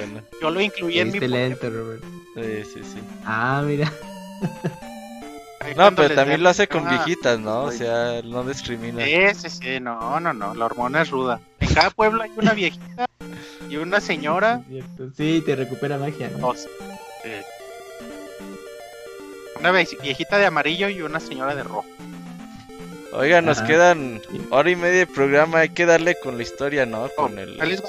Dale. Eh, otras diferencias de Japón, animaciones al obtener o- objeto. En, en la americana se ve Link así alzando el objeto, la clásica imagen que, que siempre. conocemos ahora. En la versión japonesa nada más la agarras y ya no hay animación. En, en la versión japonesa los colores en los palacios son iguales en todos. En la versión americana cada palacio tiene su color. Eh, la zona de la tumba del rey en la versión americana es solo una, la tumba y una viejita parada. Y en la versión americana es, es muy grande y tiene enemigos la tumba del rey. Eh, en, la, en la japonesa. El diseño de los enemigos en el Overworld, en la americana vemos estos dos slimes y este como monstruito, ide- Ujú. y- identificando el más fuerte y dos, dos menos fuertes. Y en la japonesa son globitos de colores. Ah, En la versión americana hay más diseños de aldeanos. Casi todos son iguales. En la versión americana hay señoras gordas, hay niños, hay viejitos, Ujú. hay señores barbones, señores lampiños. O sea, hay más variedad de enemigos. Teniendo en cuenta que tuvieron un año, o sea, pasó un año de que salió en Japón a que salió en América. Tengan en cuenta que este juego salió primero, el 2 salió primero que el 1 en América. Salió Sí. primero el 2 en Japón que el 1 en América. Entonces tuvieron todavía un año para hacerle cosas a la versión americana. Pe- Pero esas diferencias como de que eh, la versión japonesa es, es mejor es porque se dio en el... eh, ay, en, en- en este, en el... En esta extensión de disco que sacaron para el NES. Yo creo en de hecho, que la versión Famicom americana mejor. System. Yo creo que más bien aquí la versión americana es mejor, a pesar de Sí. la- bastante de memoria, tuvieron un año para hacerle cosas y creo que sí la mejoraron mucho. Ok. Ahora sí, amigos, ya, perdónenme. Date, date, Wenchis, ya que estás ahí contando. Bueno, me doy. Eh, aquí, como decía Scroto, no hay mejoras de espada ni armadura más allá de la magia y, la, y los stats de- que tenemos. Usamos la Magic Sword del juego pasado y el escudo del Opus Dei del juego pasado. y ahí nos quedamos. Oye, pero entonces, bueno, es que eso ya no lo recuerdo. Cuando tienes la túnica roja, eh, ¿qué, Es una magia. Es Ah, el la shield. Otra sí. magia que se llama Shield y, causan la mitad de daño a los enemigos. ya, ya, ya. Súper Eh, útil esa madre. Hay dos güeyes eh, que muy famosos, que, bueno, ahorita que veíamos en la historia, que vamos, eh, el güey, un güey en el segundo pueblo que te dice I am error, que se tenía Sí. pues este güey es un error, o fue un error de traducción y, no- y eso, y no, es un juego de, de palabras de los programadores que le pusieron a un güey error, así se llama, y a un güey bagu, que es como bug en japonés. Entonces Ah. ellos quisieron decir como bug y error. Y es como este juego de, de- de palabras en los nombres de sus personajes. En realidad no, no es ningún error, pues así se llama el güey. Eh, a mí me siempre me sacó de pedo ese güey. Este güey, qué pedo. Ese güey, ahorita te digo en la historia, pero ese güey es el que te dice cómo entrar al templo de la isla. Te dice dónde está la entrada en el, en el panteón. Error. Y otro punto que se me hizo muy bonito, en el manual te invitan a hacer tus propios mapas. Te dicen que los dibujes. ¿Por qué te vas a perder? Te hace muy nice a que te digan, los niños. Bueno, debieron bueno, a mí me hubiera gustado que incluyeran uno, aunque sea sencillo. Un mapita, ¿verdad? Me Pero sí. Ah, hablando de mapa, no sé si, si, si se- ustedes ven el mapa completo, lo que Está quisieron hacer los desarrolladores saliendo de Death Mountain, toda esa parte de abajo es el mapa de Zelda 1. Eso está bien chingón, eh. Ya apenas me enteré el día de hoy. Dije, ah, la cabrón. De hecho, si llegaron a ver el, el, el, el video de la, de- del timeline que en su momento sacó Game Trailers. No. No, No, no, No, oh, no, no, no, no, manches, no, chéquenlo, es, un- es una joya de, de videos antes de que apareciera Nintendo. Ah, cuando decía las chaquetas mentales de la cronología. Ajá, sí, que era hasta videos bien editados y toda la cosa, sí. Este, Órale. cuando tocan el tema de Zelda 2, justo hablan de eso, ¿no? Que, que una de las razones por las cuales en el 1 no hay nada es porque es la parte, pues, perdida, ¿no? La parte toda destruida de, de- de lo que pasó hace mucho, mucho, mucho tiempo. Y como bien lo dice Monchis, o sea, es, es como la parte arribita de Death Mountain, eh, en la parte del 2, que es en donde sí, en realidad está, pues, eh, ya la gente y, y- y pueblerinos y todas esas cosas. Fíjate que yo creí que era una chaqueta mental, pero ya comparando los mapas, realmente sí es evidente la referencia, ¿no? Sí. Y otro último punto que tengo aquí en mis notas, amigos, no hay rupias en este juego. Y creo que es el único Zelda donde no hay rupias. Sí, es cierto. Hay No, puntos de no la- no la cambian por puntos de experiencia, sí. Ay.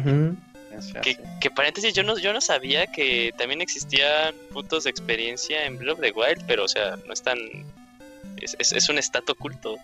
¿Ah, sí? Ese es el de las Sí. armas, ¿no? No, o sea, tal cual es que tantos monstruos empiezas tú a matar, o sea, porque esas, eh, en ese momento, o sea, cuando ya empiezas a encontrar que los mokoblins eh, azules, plateados, bueno, si Ujú. juegan la versión difícil los dorados, sí, es- es en este ya punto cuando ya haces un level up, Ajá. Órale. Y no sé si seguí por corazones, ¿no? Debe ser, o cantidad de corazones o algo así. No, no creo, creo que sí es tal cual como por cuántos matas. Porque al final, o sea, di- dice el Roberto de daño, pero pues el daño siempre va a ser fijo, ¿no? Por el arma que traigas. No, sí sube. Bueno, O sea, por ejemplo, tiene 150 la Master. Bueno, eso lo hablamos hasta el siguiente año. eh, sí, en dos años. Aquí, aquí tengo como, como el, el playthrough del juego. ¿Quieren que lo vaya leyendo y ustedes me van interrumpiendo Tú donde dale, crean que tú tienen dale. un dato que dar? ¿O cómo quieren que Sí, prosigamos? tú dale, dale. Me parece muy buena esta mecánica. Ok, empezamos sí, en sí. el castillo del norte con la princesa dormida. Después de esta historia que ya les comentamos. Eh, salimos y a la, y a la derecha eh, encontramos el primer pueblo muy cercano. Si seguimos el camino no nos tenemos que enfrentar a ningún enemigo, pero si- en cuanto cruz pisamos fuera del camino, aparecen los e- enemigos y nos empiezan a atacar. Eh, bueno, llegando a Rauru nos damos cuenta que hay un viejito, hay una muchacha que nos dice, en, todo, en cada pueblo vas a encontrar a un sabio que te va a enseñar algo. En este, en este pueblo eh, encontramos el hechizo escudo, que es nuestro primer hechizo, que al principio lo usamos poco, eh, o sea, realmente, de hecho a mí me costó trabajo saber cómo usar los hechizos al principio. Decía, y luego ya agarré y cómo lo uso, qué hago, me apretaba y nada. Ah, sí, tienes que presionar este. Start, ¿Qué era? Start. Aparece en la pantalla, lo quitas Ujú. y select. y Ya, porque si presionas select nada más, no, no puede hacer nada. Tienes que primero que aparezca el menú, cerrarlo y luego ya presionar select. Ujú, Ah, sí, con Select es como activas el- la habilidad. Ajá. Sí. Sí. Que el de recuperar Eh, energía. Oye, que que, que, que, nada intuitivo es ese menú de pausa, ¿eh? Sí, No, se mandaron, ¿no? Y de hecho el, el diseño también como que los elementos todos apretados abajo, o sea, era como... Supongo que querían guardar memoria, ahorrar espacio, pero pues se ve feo. Que, que- que fíjate que hace que piense algo, o sea, que hoy por hoy como que ya damos por muy sentadas esas cosas, pero o- al día de hoy, eh, y, y es algo que he visto mucho como que esto- estos menús que no estaban chidos, si era algo común por parte de Nintendo, no sé ustedes qué piensen, pero ahorita voy a desarrollar mi punto de vista. Y voy a hablar específicamente de Super Metroid. A mí al día de hoy cuando lo juego digo, ay, esto de andar cambiando eh, tus habilidades utilizando Select y haciendo un scroll, no se me, o sea, se me hace más hueva de lo que es ahora, ¿no? Pero sí me acuerdo de Alecto de Paz, que también es Start, y entonces está seleccionando las cosas. en y- Awakening, padre. no, ese, o sea, sí, el, de- el, de, el de Game Boy, la versión de Game Boy sí es de, no, más si así da, ya cuando Sí. juegas la versión de Switch dices, no, gracias Dios, por favor. Mire, desde el Zelda, ¿no? O sea, tener que exportar el juego con Start para cambiar a, a ítem y todo eso. O sea, sí te rompe también un poquito el ritmo. Bueno, también a los estándares que estamos acostumbrados ahorita de acción y de, Sí. bo- de controles con 40 botones. Más pues, botones. Sí, ahí sí, sí, eran dos totalmente, botones, se la tenían que arreglar. sí. Pero sí muy raro porque presionabas Start y tenías que creo que tu parte de vida, ¿no? Y creo que tenías tu, este, tu, una parte que, bueno, que vida utilizabas ahí como que las haditas que ibas recolectando, ¿no? Ujú. Entonces, sí, está, estaba bien raro. O sea, al día de hoy eh, lo, lo veo y sí me quedo de, ay, puta, ¿qué es qué? Sí.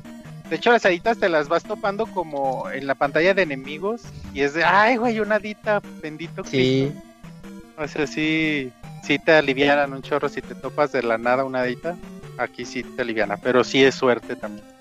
Bueno, entonces como mencionaba Scroto, en los pueblos, aquí nuestro, en el primer pueblo que es Rauru, que también es sabio en Zelda, eh, Ocarina, eh, te das cuenta que realmente los habitantes sí te dan tips coherentes, no como en el primer Zelda que daban acertijos bien pinches fumados. Aquí al menos te dan, te dan coherencia, ¿no? Y es, y aliviana, y te, aunque muchos es hola, o, o no te puedo ayudar, y muchas personas de los NPC, mm, eh, otros sí te dan información relevante que realmente te ayuda a, a- a como tips de, para el juego. Pues sí hablen con la gente en los pueblos. Pues conocemos a las chicas de moral dudosa. Oye, pero luego se convierten en viejitos, ¿no? Esas chicas también está raro, güey. Es que en cada pueblo, en cada pueblo hay una viejita y que te, eh, que te cura la magia, te invita a su casa y te una muchacha que te invita a su casa y te cura la magia. En todos los pueblos. No, no, pero hay otras, o sea, que dice, ah, necesito esto. Y se lo llevas y entras a su casa y es el viejito, güey, Sí. así, ah, cabrón. Eh, ah, bueno, no, es como que te da acceso a la casa. En, en este primer pueblo no, pero sí, No. conforme vamos avanzando ahorita te voy contando. Entonces, después de Rauru, tenemos que ir al primer palacio, que es el Palacio del Desierto, que está justo arribita, pasas una cueva eh, a oscuras, pero solo es un enemigo, entonces no tienes mucho problema, sales al desierto y aquí está el primer palacio que se llama Parapa Palace o Palacio del Desierto. Aquí obtenemos la vela y el jefe es Horsehead, el cabeza de caballo.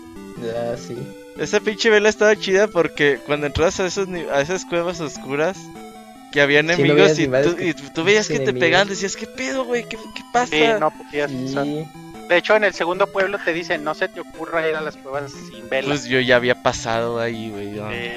Ajá, yo también, ya para qué, ya, gracias. ¿pa' qué? Gracias por decirme. Oigan, en el primer palacio te enfrentas al primer gran problema del juego, a la primer gran frustración. dificultad. Los Iron Knuckles, sobre todo. ¿Los qué? Estos- los Iron Knuckles, ¿Cuáles son esos? estos- los Iron Knuckles, güey, estos caballeros.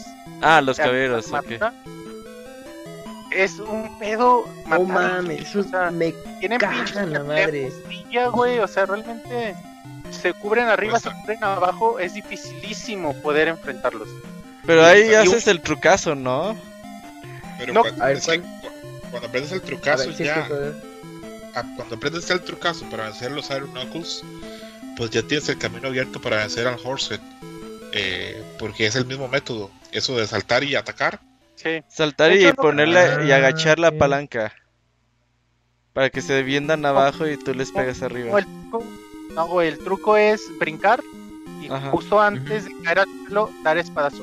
Es la forma de vencer a los Iron Knuckles.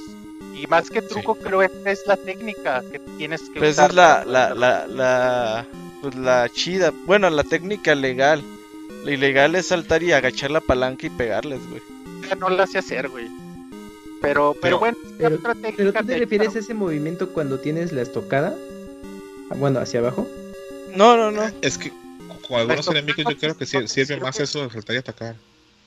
La, la estocada no te sirve contra los Iron Knuckles. Ah. Contra el caballo tampoco. Ni contra el caballo. No, Necesitas Sí, digo, y pegar cuando vas cayendo. Lo que iba a decir, Monchis, antes, solamente para interrumpirte un, un- un segundito, es este juego, eh, cuando yo comencé a jugarlo ahora para preparar el programa, vi algunas guías y veo gente que decía, ah, vean, esta es la técnica para vencer al, al, al Iron Knuckle y para vencer al Horsehead, Ujú. y hacían ese salto y eso. Y aún así, a la gente que, que enseña o que pone sus cosas en internet, no le sale siempre. De ellos también Sí, reciben no. ataques. Ah, No es este garantía. juego no, no hay nada garantizado. Los enemigos te van a hacer daño, sí o sí. Sí, hijos de la chingada. Es técnica, es una técnica que sí. Aquí para los Iron Knuckles, si no usas esta técnica, cada que te enfrentas a uno es peligro de muerte. Porque realmente son muy complicados. Entonces, si a huevo tienes que usar esta técnica para disfrutar el calabozo, porque si no es un desmadre. Aquí, aquí, Gonchis comparten en el chat que los Iron Knuckles azules son los que avientan cuchillitos y los Y se van, haciendo, Sí, yo pa- también. se van haciendo para atrás, güey. Esos hijos de la Sí. No, y espérate, porque hay, hay zonas en las que tienes eh, el, el techo, pues mm, está o sea, a desnivel, entonces quedan encerrados tú y el Iron Knuckles, no mames, pues, no puedes saltar, No, no saltas, está difícil. ya valió, ya valió madre. Sí, y se van haciendo para atrás, para atrás, para atrás y se salen de la pantalla y te tienes que tú regresar para que se regresen y otra vez es un ir y venir, güey. Sí, son, No son mames. castigantes los Sí azules. se güey. mandaron con esos güeyes. sí, Me hace recordar que luego este juego parece estos Bullet Hell cuando, cuando te tocan estos malos que cada rato te, te sacan un chingo de madres que si te quedas de no mames, ya para, güey, no. Tengo Bueno, una pregunta para er- Pues güey. Monchis, ahora que, que ya ha pasado el, el tiempo, ya ha pasado el agua por debajo del puente, ahora cuando volviste a jugar el juego y llegaste con el, con el Horsehead, ¿te recordó a Bojack Horseman? Sí, güey, claro. A mí también. es Boy Horseman deprimido y todo, güey. Sí. Entonces este primer palacio es realmente muy simple en cuestión de dinámica de palacio, es muy cortito y es muy sencillo. Pero no tiene mayor problema más que los enemigos. Pero si usamos esta técnica, no sé cuál dice Roberto en realidad, pero si usamos esta técnica de brincar y antes de caer pegar, es la forma de poder vencer a los Iron Knuckles. Eh, después ya, ya con la vela vamos ah, del lado izquierdo del palacio y nos tenem- tenemos que llegar a Ruto, al pueblo Ruto. Aquí aprendemos el hechizo salto. Para que nos lo den Ujú. necesitamos el trofeo de la cueva del norte. Que en Japón está eh, un punto importante en trofeo. Este eh, en Japón este trofeo es la estatua de la diosa, no es un trofeo, nada más que aquí le cambiaron en la traducción.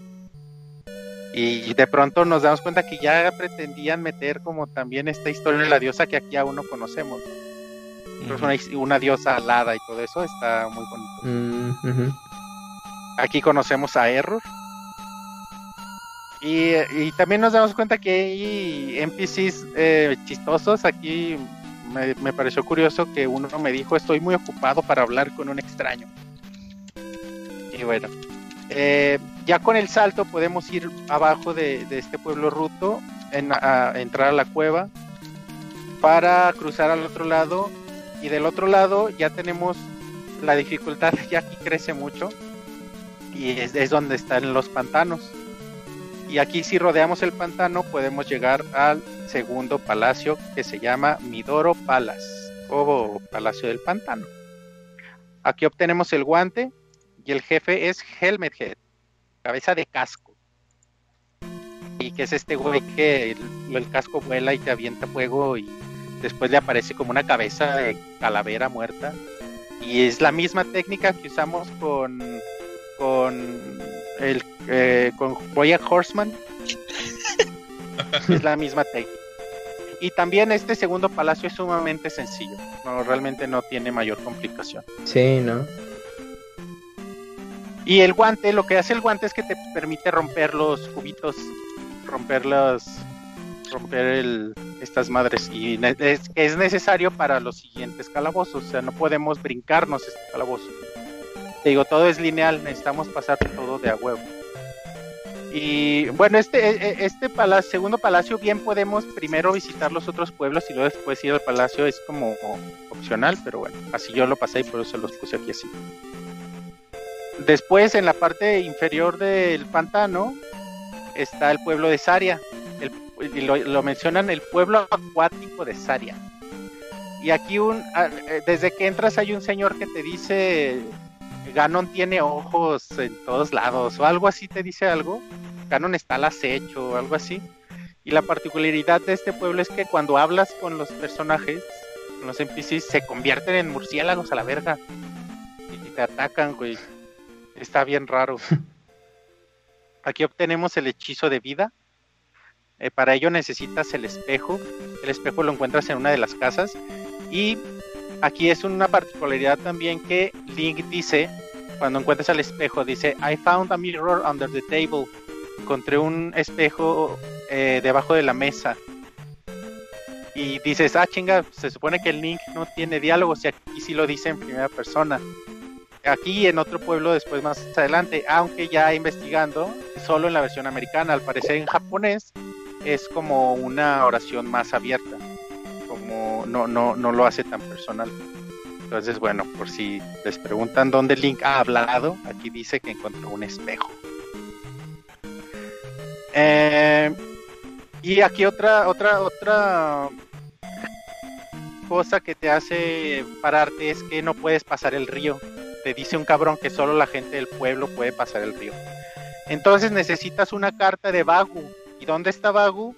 Si le insistes a un blog que, le hablas y que está en una casa y le hablas y te pone letritas de Z nada más, le insistes, le insistes, le insistes, te dice Master is in the forest o algo así, is in the swamp, no me acuerdo. Como que el maestro está ahí. Pero no sabes qué verga, güey. Aquí es el primer gran problema en cuestión de acertijo. Porque encontrar la cabaña de Bagu es suerte, güey. O es como. Sí, ¿Cómo verga sí, sí, sí. que esa cabaña está ahí. En medio, Sí. en medio del pantano, güey. O sea, Es de las cosas Bueno. sí, más mamonas de todo el juego, definitivamente. aquí, Sí. es donde, El juego aquí es donde la primera vez que yo lo jugué me trabé, güey. Ya no supe cómo cómo llegar ahí, güey. O sea, realmente nadie te lo dice, es para adivinar o Que- por que qué en la cabaña. Hoy por hoy hay un ¿cuál es montón de guías, pero para la gente de los 90 tal vez que no tenía acceso a Club Nintendo a Nintendo Power, perdón, que era la, la que estaba en Estados Unidos y Canadá, ¿cómo, cómo encontraron esa cabaña? Yo- Yo creo que te- pues estar ahí rondando, o sea, de, de pura suerte dar. Suerte, Por- sí, es que es suerte, güey. Una llamada ni al, al servicio este de Nintendo del Sí, que nos platicas. Eh, güey, ¿dónde está esa pinche cabaña? Sí, porque eh, Ajá. in- in- incluso eh, este juego tiene varios, varias cosas, son como tres o cuatro, tal vez no son tantos este, secretos, pero los secretos que tiene son bien difíciles de saber o entender, porque por ejemplo en el primer juego algunas cosas a veces con un poquito de lógica o con un poquito de esto en los cuartos, en los, en los, en los calabozos que, que veías el mapa decías, pero ¿cómo llego acá? Acá tiene que ser por medio de una bomba o algo así. Pero los algunos pozos y algunas cosas que trae este juego son muy complicados. También al final hay una parte en la que tienes que tocar este eh, usar un polvo para que salga de medio de la tierra este, la, la entrada a un calabozo. También es súper complejo. Si, si no sabes. Imposible. es muy Ese si vienes de celdas anteriores sí te las hueles. Sí, ahorita que lleguemos ahí también ahí me pareció lógico, güey, pero por lo mismo, güey, ya tenía un baje de celdas de mucho. Ajá. Ajá, exacto. Pero bueno, entonces encuentras esta cabaña por azares de la suerte. Te da una carta con la que le llevas a ese güey y ya te permite cruzar el río. Te, ab- te arma un puente Ajá, y sí. puedes cruzar el río. Y ya de, de- después de cruzar el río te enfrentas al primer gran reto o al otro gran reto de dificultad que es Dead Mountain, güey. Realmente Hijo de puta madre, eso sí. lo tienes Muy que difícil. cruzar luego y es este esta serie de laberintos en Dead Mountain que hemos visto en otros juegos incluso en el que Ujú. al igual Oye, pero está chingón el nombre, le quedó, güey. Pues a huevo, aquí vas a morir, puto. bueno lo vemos Sí, el, primer juego no y aquí sobre todo hay unos enemigos que son unos estos enemigos que hablaban estos rojos que te avientan unas hachas güey Hijos de su pinche esos madre. güeyes, esos güeyes están imposibles, güey. Y en ese, en ese momento del juego tienes muy poca vida, en realidad. No, Sí. ha, ha subido tanto de nivel y, y realmente, ay, cabrón, o sea, son sumamente complicados. Los puedes matar con esta técnica igual de brincar y pegar, pero te vas a ganar de todos modos dos, tres chingazos, y a lo mejor con esos dos, tres chingazos ya te mató y tienes que regresar. Sí. No sé cuántas veces tuve que regresar, güey, pero No está horrible. Güey. Sí, Hay, ge- hay gente que dice que esta, que el Dead Mountain es la parte más difícil de todo el juego y es apenas pues casi que comenzando. ¿Para ustedes también les- lo sintieron así o es algo que solo, me, solo pensé yo? a mí me, se me hizo No, sumamente frustrante. Sí. De- debo, aquí, ya una vez más avanzó el juego, me regresaba a Dead Mountain. Es que cuando, ya tiempo después, cuando agarras la estocada hacia abajo, el juego cambia completamente. Te facilita muchas cosas, muchas cosas de jugabilidad. Aplicas la, la DuckTales. DuckTales o para brincar, brincar enemigos o para derrotarlos, dependiendo la ocasión, y te ayuda muchísimo. Pero antes de la estocada, güey, realmente es complicadísimo. Entonces, eh, como tip, aquí es un, buen, un, un gran lugar para generar experiencia, puntos de experiencia, una vez teniendo la estocada hacia abajo. Y ya después se me hacía sencillo. Ya la segunda vez que lo jugué, pues ya me sabía de memoria todo pinche Dead Mountain. O sea, ya ah, el pinche cabrón este Ya rojo ni- ya lo estaba. Ya ni perdías tiempo No, matar a los enemigos. No, bueno, sí, sí, porque te digo, es un gran lugar para obtener experiencia. Porque los enemigos te dan mucha. Sí, pero ya Pero- después, ¿no? Estocada. Como 1500 puntos de experiencia te dan. Para los primeros niveles es mucha. Ya después no, pues, pero Ujú, ujú. que sí ayuda mucho. Entonces, estos cabrones de rojo realmente chinguen a su madre. Sí. Saliendo de Dead Mountain, eh, es, es- en realidad es fácil el acertijo de Dead Mountain. Es sales y es irte siempre a la derecha, a la derecha, a la derecha, hasta que llega un punto en que solo hay que ir para abajo y ya. O sea, para que no te pierdas entre tanta cueva, eh, no es tan complicado. Eh, saliendo de Dead Mountain, eh, hay una eh, ya sales a esta parte que decimos que es toda esta zona del primer Zelda, que es muy chiquita, no hay nada en realidad, solo es como la referencia y se ve muy clarito el panteón, las dos lagunas, el bosque, o sea, está muy claro. Aquí hay una cueva en donde también te enfrentas a esos cabrones de rojo, creo que son tres cabrones.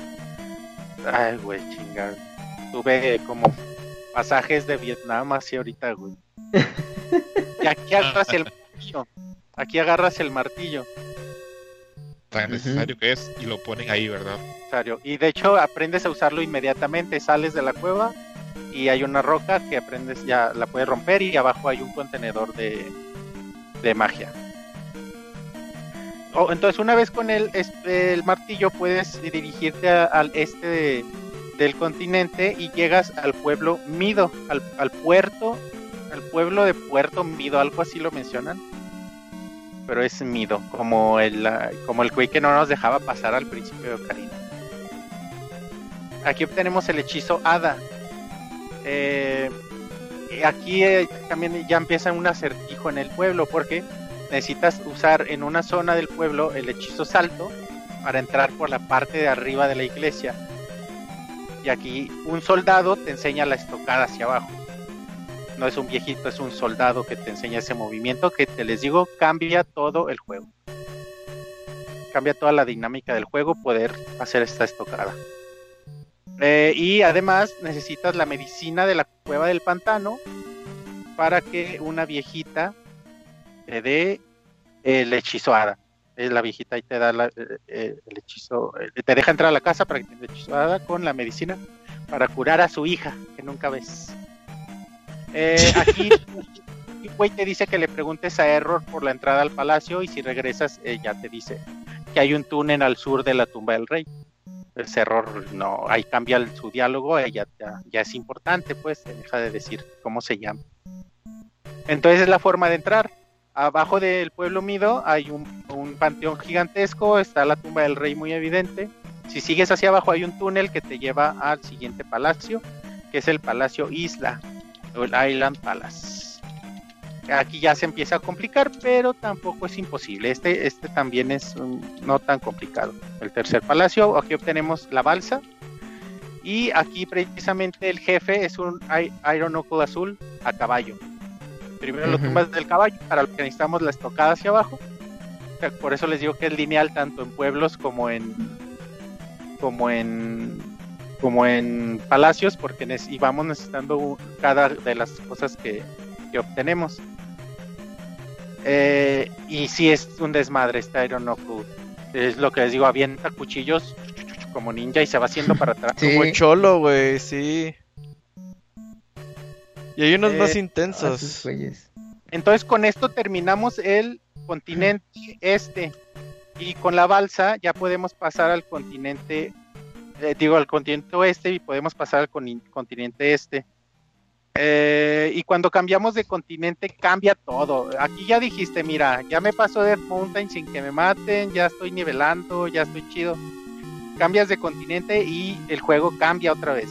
Pinches enemigos ya no les haces nada, güey. O sea, ya eres nivel 5 y no les haces ni madres a los enemigos. Y y ah, aquí se me hizo muy lindo eh, los, eh, los enemigos que salen en la zona desértica. También me recordó muchísimo al desierto en Ocarina. Esos enemigos que se esconden en la tierra y luego salen y luego se vuelven a esconder. Se me hacen bien chulos, güey. Y aquí, bueno, se me recuerda mucho a Ocarina. Entonces, el primer pueblo que llegamos en este continente es Naboru. Aquí obtenemos el hechizo fuego para el fuego está muy pendejo el este acertijo, pero necesitas agua de la fuente de a un lado donde está la muchacha, güey. está la muchacha en su casa y dice, tengo sed. A dos pasos está una fuente, le presionas a botón, sale, ¿quieres agua? Ya se la llevas, ya, te dejan entrar, te enseñan el hechizo fuego y con el hechizo fuego ya les puedes hacer daño a los enemigos de este continente que es otro, otra cosa que causa un poquito de flojera, porque en cada pantalla tienes que usar el hechizo fuego para poder dañar a los enemigos. Y es de, ay, cabrón. Ya solo los quieres brincar, güey, porque no quieres ya enfrentarlos, pero no, güey, hechizo fuego y ya los matas.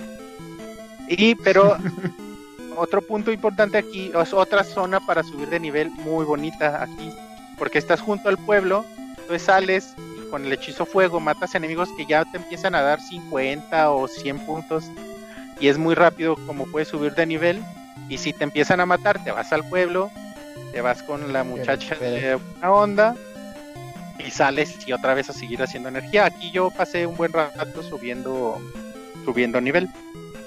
Aquí en este pueblo hay un murciélago y si insistes, él te dice que en el mar hay un corazón y uno de los cuatro corazones que puedes conseguir en el juego. Entonces aquí vamos a otro pueblo. No, no vamos a no vamos a templo, antes vamos al pueblo montañoso de Darunia. Aquí es arriba de, de Naboru y a la izquierda está, está Darunia. Aquí eh, obtenemos el hechizo reflejo, que con el hechizo reflejo aumenta la potencia del escudo del Opus Dei. y eh, refleja los rayos de, de- sobre todo de los enemigos del palacio que sigue. Eh, para, bueno, para que te den esto necesitas rescatar al niño. Primero tienes que ir a la isla a rescatar a un niño y ya se lo llevas a su abuelita y te dejan entrar y te enseñan reflejo. Y en este pueblo también es una mamada, pero puedes entrar por el techo de una casa Para Santa Claus, soldado- Simón. para que un soldado te enseñe hacia arriba. Y el único tip que aquí te da un niño en el pueblo te dice que ahí vive un, un poderoso caballero, pero no te dice cómo entrar ni nada. Entonces tú tienes que adivinar que puedes subir el techo de una casa con el hechizo salto y que vas a entrar como Mario Bros, güey. O sea, realmente es una mamada. Aunque ah, este, creo que esta, esta estocada la usas poco. O sea, no es tan indispensable. pues, Bien puedes acabarte el juego sin esta estocada. Y bueno, ya una vez teniendo esto, este, este magia y, y habilidades, te vas ahora sí al Maze Island Palace o al Palacio del Laberinto. Aquí obtenemos las botas. Eh, aquí el jefe es un mago grandote que al principio yo creí que era el de la historia, pero ya leyendo la historia se dice que se muere, entonces no es, pero se parece mucho. Es muy fácil este mago porque nada más pones tu hechizo reflejo y te sí, es, tu- es el. Es el más fácil más- de los jefes. Sí, sí, ese es el más fácil. Y ya le, le das eso ya. Aquí eh, necesitas a huevo ese hechizo para matarlo. Ya saliendo de este palacio, inmediatamente puedes ir al siguiente palacio que está junto a Naboru, junto al camino de Naboru, que es el Palacio del Agua o Palace, Palace of the Sea. Aquí, aquí ya sí déjenme decir, el nivel de frustración ya llega al cielo, güey. Aquí este calabozo es de tener que regresar cada rato hasta el principio, güey. Eh, aquí sí ya es de, ay, chinguen a su madre, este templo sí ya es eh, imposible para un niño, o sea, no sé, güey.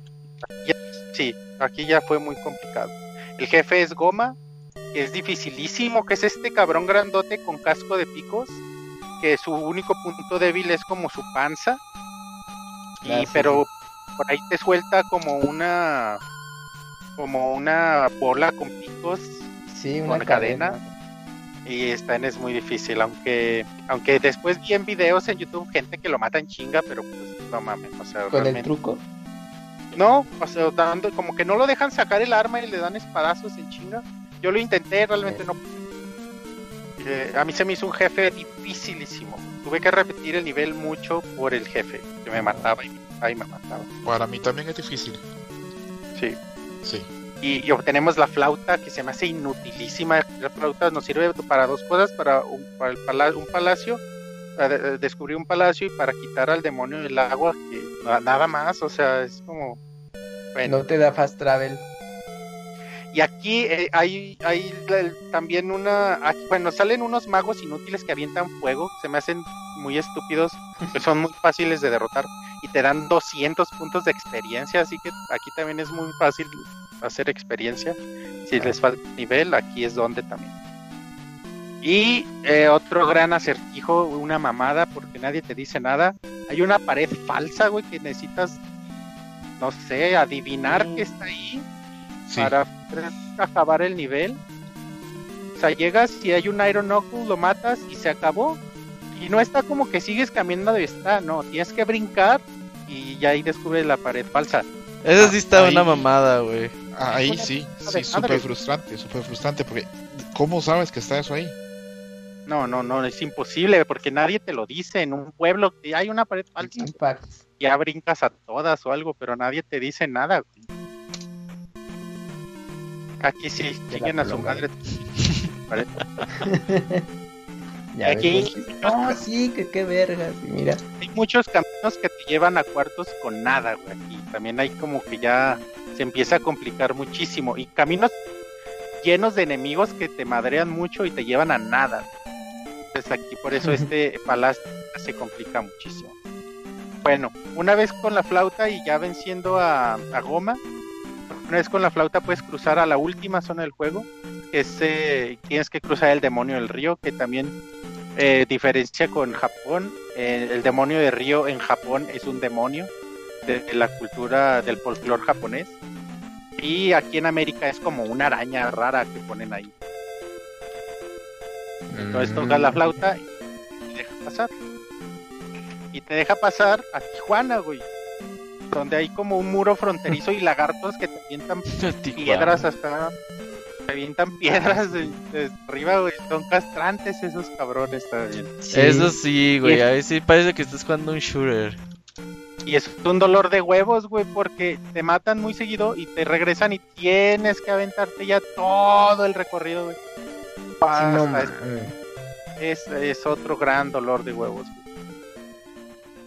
Eh, y ya bueno, saliendo de esta zona, so- son tres en tres partes para de- del muro de Tijuana para llegar a la última zona. Tienes que ir a la derecha porque a todo el camino de la izquierda a la montaña los enemigos son imposibles porque son invisibles y hay muchos eh, precipicios. Entonces no los ves, entonces brincas y te matan y te tumban. Entonces aquí es imposible cruzar tienes que primero ir a toda la parte de la derecha, a donde está el, el viejo Casuto. Llegas a este pueblo y no hay nadie, nadie. Nada más hay enemigos invisibles que te lastiman. Y en la única casa abierta hay un, bueno, sí, en varias casas están abiertas, pero en la primera casa abierta hay un viejito. Pero solo te va a dar el hechizo si encuentras el, eh, el, el, a Casuto, el pueblo escondido de Casuto, que es otra mamada, güey. ¿Cómo vas a saber dónde está el pueblo escondido de Casuto, güey? Yo, Esa vo- es otra de madre. yo exploraba 4x4, güey. Y dije, no, ya la verga. Con los pinches enemigos ahí chingando. Los enemigos Sí. ya son, empiezan a complicarse. Entonces Pero, sí es un detalle. Eso de ir cuadro por cuadro, Es una putiza. Sí. Te mamaste. sí. No, pues no me quedaba de otra, güey. Dije, 4x4. Y sí, Aplicando bueno, la entonces, Link to the Past. Aplicando la de agotar las posibilidades. encuentras el Como pueblo escondido. cada, cada arbolito. Ah, el sol de uno. No, ahí sí. encuentras el escondido hasta la parte de derecha y arriba de esta zona. Ahí encuentras en esa zona. en- si aprietas, porque en teoría el martillo también es sierra, güey, o no sé, también desmadra árboles. Entonces, apretando el botón en el lugar indicado, encuentras el pueblo de Casuto. Es una mentada de madre, güey, encontrarlo. Y, pinches pasados de verga lo esconden, güey. También ya, ya estás hasta la madre de la dificultad y todavía te Ajá, esconden. y todavía te ponen sus mamadas de esconderte las cosas. Aquí si tienes ya los tres contenedores de magia, una viejita te va del cuarto. Si no saben dónde están los contenedores, esto es muy fácil. En la cueva abajo del Palacio del Norte está el primero. Junto a la salida de Death Mountain está el segundo. En el laberinto está el tercero. Y el cuarto aquí te lo da la viejita del pueblo en Casuto. Y de una vez, estoy aquí, hay cuatro corazones también. Eh, siguiendo la costa bajo el primer palacio del desierto, hacia abajo está el primer corazón. En la cueva bajo Rauru, ya quitas la piedra y en esa cueva está el otro corazón. Arriba del templo del mar eh, está el tercer corazón.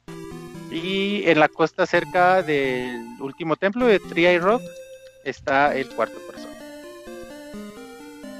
Ah, ¿En dónde iba? Ah, que, que pasados de vergas esconden Casuto. Una pregunta, Eh, Iván. ya- Esta, Yo Buen chiste, tengo buen ese chiste, de- buen chiste, hablan. no, te, te preguntaba, Iván, ¿esta vez usaste alguna guía o jugaste solo los recuerdos que tenías desde No, la primera vez que no. lo jugaste? No, sí tuve, me, me trabé en muchos lados, por ejemplo, sí tuve que en muchas ocasiones hacer uso de una guía. YouTube. La primera fue para encontrar el... El primer calabozo. Eh, ah, no, aba- abajo. Para encontrar abajo no sabía qué hacer, ahí tuve que checar una guía y dije, ah, ok, aquí está. Para, la, la- para el templo este de la, de la pared falsa tuve que otra vez buscar cómo pasar el templo porque no sabía cómo. para encontrar Kazuto otra vez tuve que buscar una guía porque bueno, a lo mejor podía hacer la técnica de Roberto tardarme una semana. la vida. Pues no, o sea, realmente pues No, ya, para- para la No gente- tanto. Para la gente que nos escuche, eh, no tengan temor esta vez de usar guías cuando se, cuando se queden este, atrapados en una sola parte porque, eh, repito, el juego tiene, ti- tiene sus cosas. Es Sí. un juego que tiene cosas muy buenas y, y te recompensa y te sientes muy bien cuando logras resolver algunas cosas. Pero hay momentos en que, pues sí, es frustrante, entonces no le tengan miedo a las guías. Dices Lessing en el chat que sí se menciona por un lado que hay una pared falsa. Yo no me Ah. acuerdo. Yo tampoco. A lo mejor sí, ¿eh? Alguien en el pueblo te lo pudo decir. Eh, Yo aquí siento que en los palacios hay muchas partes que están diseñadas para que te pierdas y te, y te hagan daño, donde no obtienes absolutamente nada. o que te mueras, porque Sí. ya, ya es que hay precipicios o como con lava abajo y brincas y te aparece de la nada un- una de estas pinches madres que van en, en elipse ahí, de cabrones, de estas cabezas asesinas. Sí. Entonces aquí en Kazuto encontramos el hechizo hechizo, así se llama. Eh, aquí no necesitas nada más que entrar por una chimenea de una casa. O sea, entras a una casa y presionas botón justo en la chimenea y Link, y Link dice, I can get into the fireplace. O sea, es otra de las frases que habla en primera persona, aunque, repito, solo en la versión americana. En Japón, en- al parecer, es, no, es no es en primera persona, sino es algo más abierto. Y aquí, en- eh, si usas el hechizo que, que obtienes aquí en la última zona del pueblo a la derecha, eh, usas el hechizo, aparece un- como una iglesia, entras y ahí obtienes la llave mágica con la que, que es necesaria para poder completar eh, el sexto palacio. Entonces en el sexto palacio es el palacio escondido Tria y Rock Palace, que como decía Roberto, si ya tienes un bagaje de juegos de Zelda, a lo mejor puede resultarte obvio dónde tienes que tocar la flauta. Pero si no, como mencionaba Scroto, es también una patada en los huevos. ¿Cómo vas a presionando ahí va a salir el palacio? O sea, para mí te digo, en este, en este, en este juego sí fue así sencillo por lo mismo. Porque ya traía este bagaje y vi las tres piedras, dije a huevo, aquí es. Para mí este es el palacio más difícil de todo el juego, incluyendo el, el último. Aquí es, aquí es como, oh, qué difícil. Aquí obtenemos la cruz del Opus Dei, con la que ya puede ver, Link ya puede ver a los enemigos invisibles. El jefe es Barba, que es este en la vida real. que en Japón, que en Japón se llama Volvagia, igual que en Zelda, pero en la traducción le pusieron Barba. Pero desde aquí, desde aquí ya vemos que es Volvagia, güey. Se me hace bien verga, güey. Y visualmente se me hace el jefe más verga que, que sale, güey. Pinche dragonzote. Para Sí te prestaba algo complicado, ¿no? A mí no me costó. ¿Cómo, cómo, bueno, cómo? sí está difícil, ¿no? pero me costó más trabajo otros jefes. A mí, a mí lo que me costó fue entender que en, en el momento que el dragón aparece, por ejemplo, eh, que no está tan cerca, que es mejor dejarlo que salga y haga sus cosas, no perseguirlo. Eh, mejor que él llegue a ti. Eso me costó entenderlo las primeras veces, pero pero yo, por ejemplo, los, los bosses sí siento que en este juego sí son difíciles. Y sigo, sigo necio con esto. Siento que son sprites así más oscuros, que para los niños tienen que haber sido más atemorizantes que los sprites del, del primer Zelda. Ah, oh, se me olvidó en, en el. A donde el jefe era Goma. En Japón er- era otra vez Helmet Head. En la versión americana cambiaron el jefe. En Japón repetían jefe y acá sí pusieron a este otro cabrón. Y bueno, aquí Volvagia. de- Aquí el, el truco que yo les puedo dar para derrotar a Volvagia es tengan paciencia. Déjenlo como dice Scroto hacer su desmadre. Ya cuando ven que ya se va a otra vez, ya lleguen y peguen. Procuren no morir. Es mi consejo. que procure no morir. Aquí hay, aquí es una mentada de madre este palacio porque hay suelo invisible. O sea, hay agujeros por todo el pinche palacio que te caes y te tienes que dar una pinche vueltota para regresar. Y no te dan un indicio, no dice, no se ve una sombrita. O sea, no sabes dónde están los agujeros invisibles. Bueno, el, el suelo invisible. Entonces, ay cabrón. O sea, pinches pasados de verga, güey. Ah, para y otro de los trucos que se me hizo muy bonito para llegar al jefe tienes que hacer el hechizo hada a la mitad de una caída para entrar por una zona a la mitad de, esa, de de esa pantalla o sea te caes por un agujero y justo a mitad de la caída start y haces hechizo hada y para poder volar a través de esa parte se me hizo bien bonito también ese acertijo que es muy complicado Pero bueno, si eres ya jugador habitual de Zelda, sabes que por ahí puedes pasar. Y la forma es con el hada, está chingoncísimo. Eh, este palacio aparte tiene mi jefes Iron Knuckles azules, un par. Y es de, ah, chingan a su madre, o sea, más difícil no lo pudieron hacer. Como les digo, este es el palacio que más trabajo me costó. Y una vez que ya tenemos eh, la cruz del Opus Dei, ya podemos ir otra vez al viejo pueblo Casuto, en donde el viejito ya te va a enseñar el hechizo Thunder. Eh, y ya, ya con la cruz ya puedes ver a los enemigos.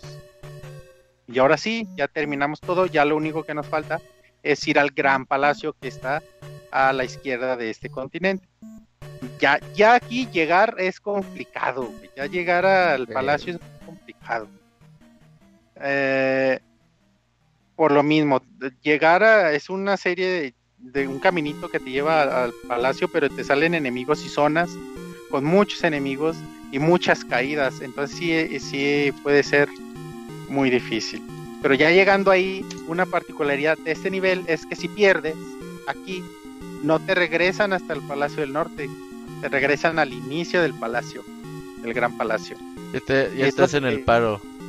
Sí, es lo que debieron hacer con todos los palacios, como en el Zelda 1. Te pierdes palacio, pero te damos chance de empezar desde este palacio y hubiera sido mucho menos frustrante este juego. Que gran parte de la frustración es esto, que te regresan hasta el principio. Si hubieran hecho esto en todos los palacios, creo que sería un juego mucho más divertido. Pero bueno, llegar es complicado, pero esta particularidad de que te dan la oportunidad de empezar el palacio desde, desde, el, desde el mismo palacio si te matan, ya no tienes que obtener ningún objeto, entonces ya solo es una prueba y error, prueba de camino. Me voy por aquí, me voy por acá, y aquí yo ya no batallé tanto porque ya trataba de, de no matar a los enemigos, porque me tardaba mucho matando cada un enemigo ya estando en nivel 8. Ya para estar en este en este palacio, este último palacio, la recomendación es que tengas mínimo nivel 7. Verga porque sí está muy cabrón. Pero si puedes llegar con nivel 8, mucho mejor. Entonces, eh, es una prueba y error, prueba y error. Es un laberinto gigantesco. Pero el tip es, llegas y te vas a la, creo que es a la izquierda. y luego, sí, al principio a la izquierda y todo además te vas, bajas y derecha bajas, derecha bajas, derecha bajas. Y, y ya hasta un punto ya te decía la izquierda, perdón, no me acuerdo, pero bueno, prueba y error. A mí ya no se me hizo tan difícil este el calabozo, pero sí los jefes, güey. Eh, empezamos con Thunderbird, que se me hace muy pasable. Necesitas Thunder para poder. Eh, el hechizo Thunder para poder. En cuanto aparece, eh, sale rojo y como blindado. das hechizo Thunder. Y, y se aparece su rostro, que es su punto débil, y ya puedes enfrentar a él. Y no sé qué les pareció Thunderbird. A mí se me hace un gran jefe Thunderbird. Mencionabas pronto que hasta le daba miedo. Está chido.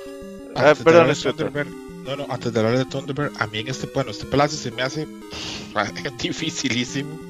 Eh, A mí este es bueno, a mí, a mí sí, este es el que se me hizo más difícil.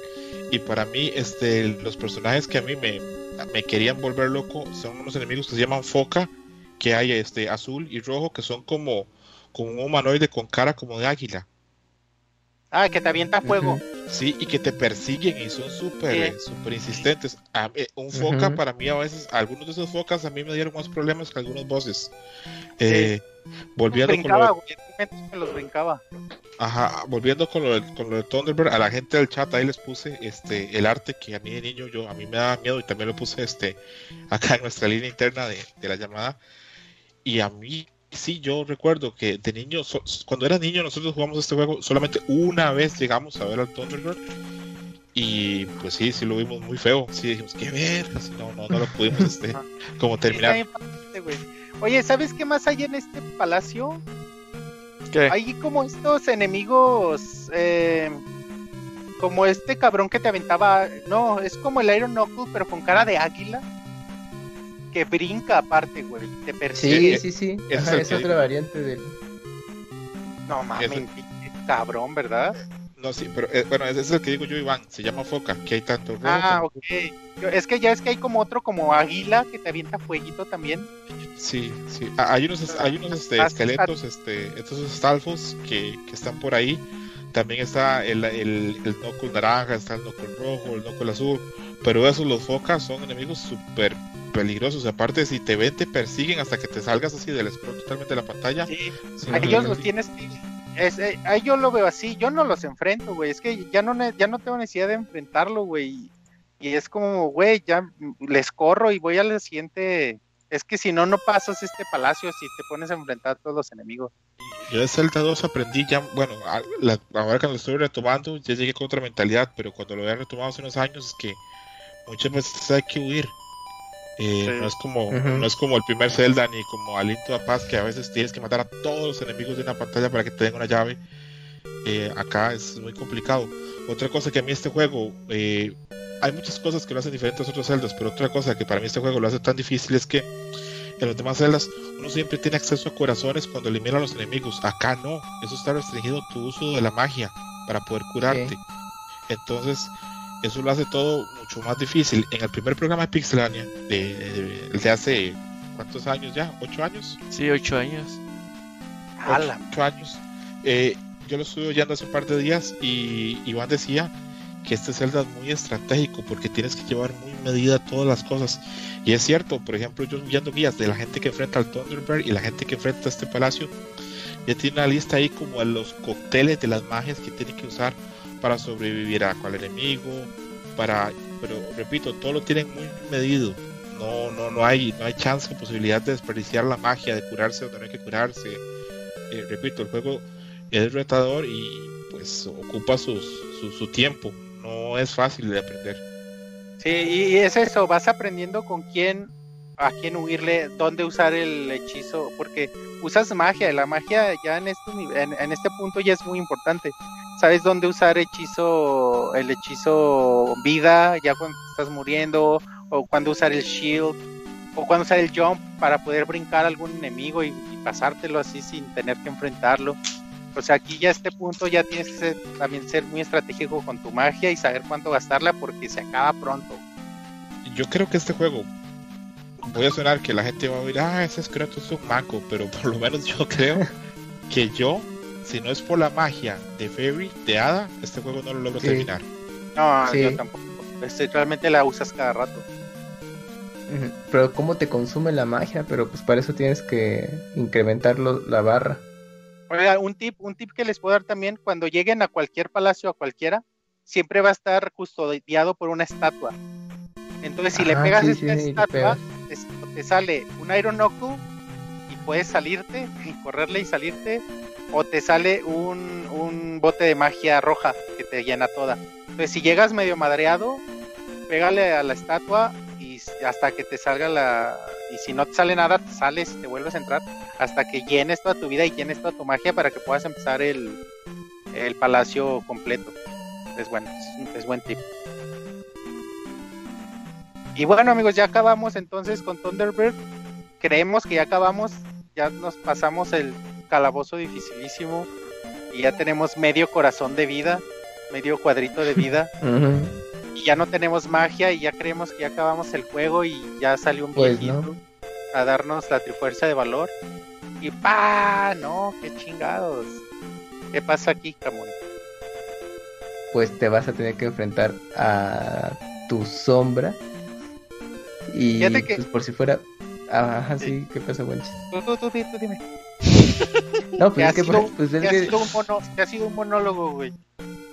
es que por si fuera poco, o sea, ju- justo lo que dices, ¿no? Dices que mencionas que ya por fin lo vamos a terminar y ya eh, el, el final y sentir esa satisfacción de haber terminado pues uno de los juegos de Zelda, pues pues, sí, pues muy difícil.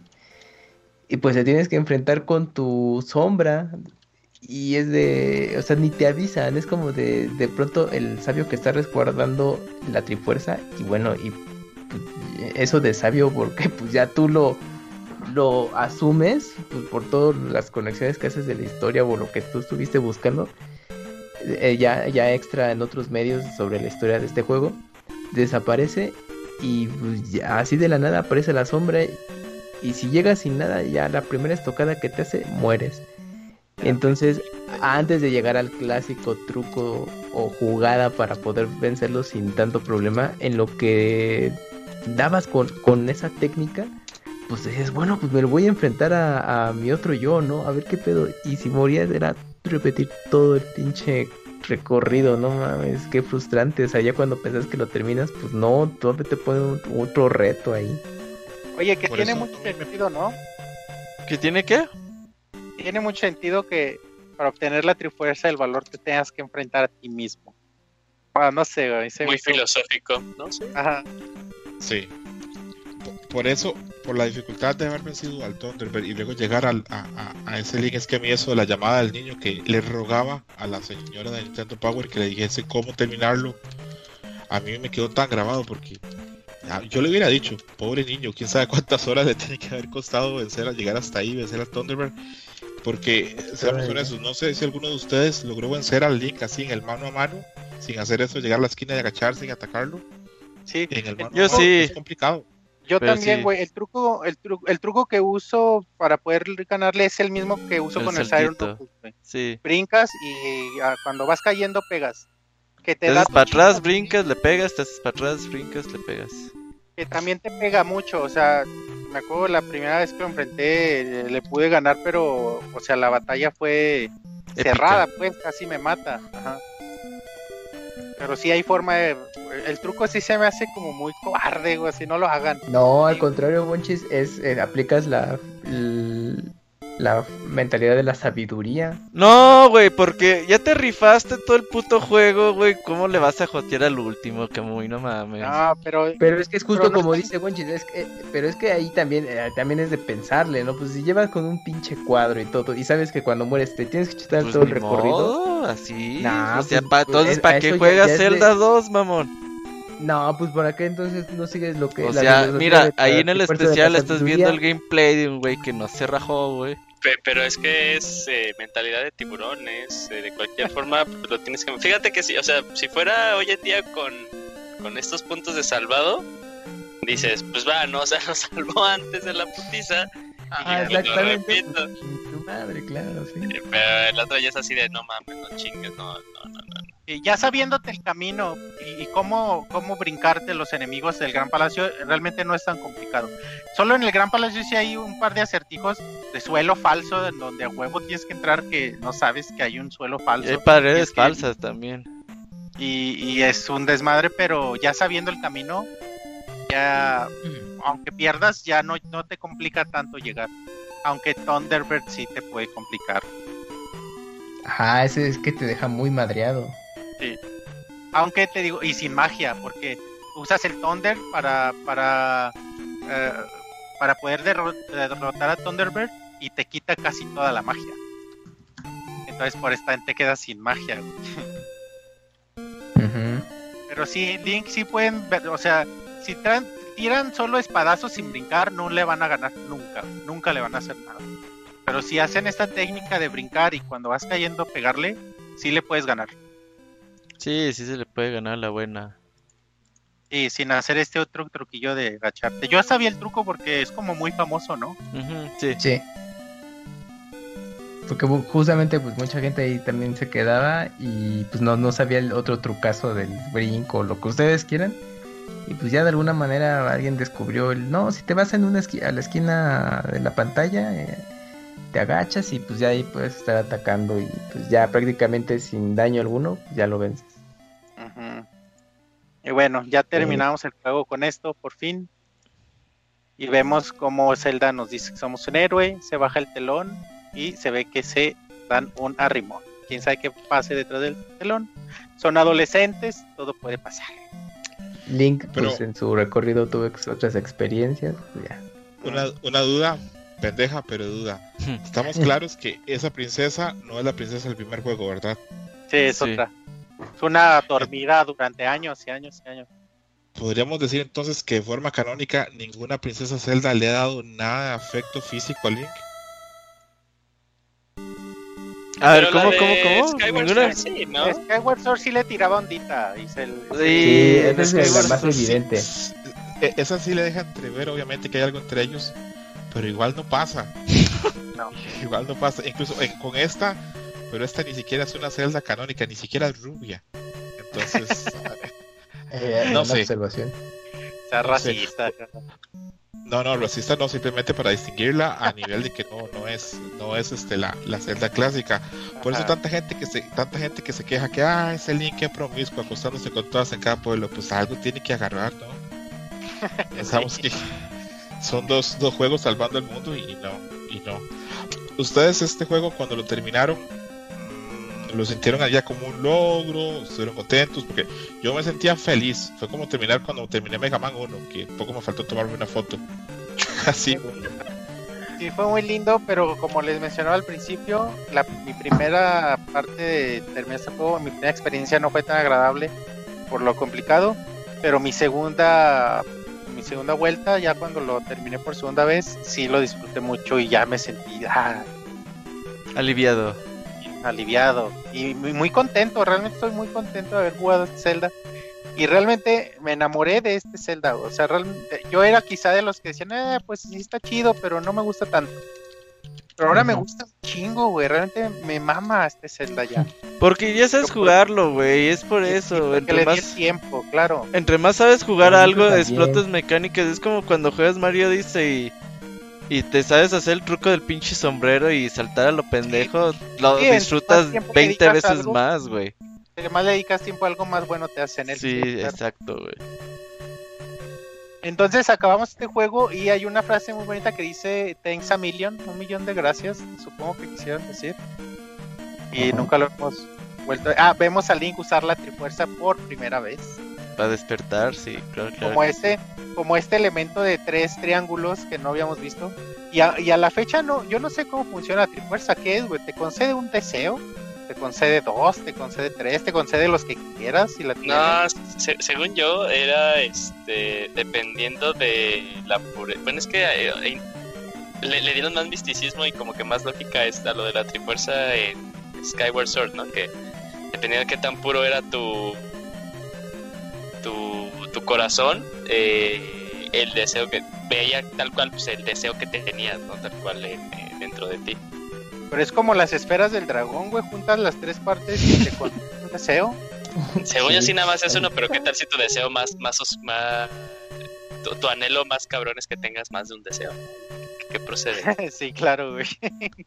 tu deseo es que salga un genio. Ajá. Mi deseo es Que tener infinitos deseos, ¿no? Pero bueno, sigue siendo un misterio cómo funciona la Trifuerza, porque de pronto aquí decían el rey eh, gobernaba con ayuda de la Trifuerza. O sea, que cada mes te da un deseo, ¿qué, güey? O sea, es muy extraño, güey. Sí, pues ahí todavía no sabían qué pedo. Ellos decían, estos tres triangulitos te dan poderes, pero...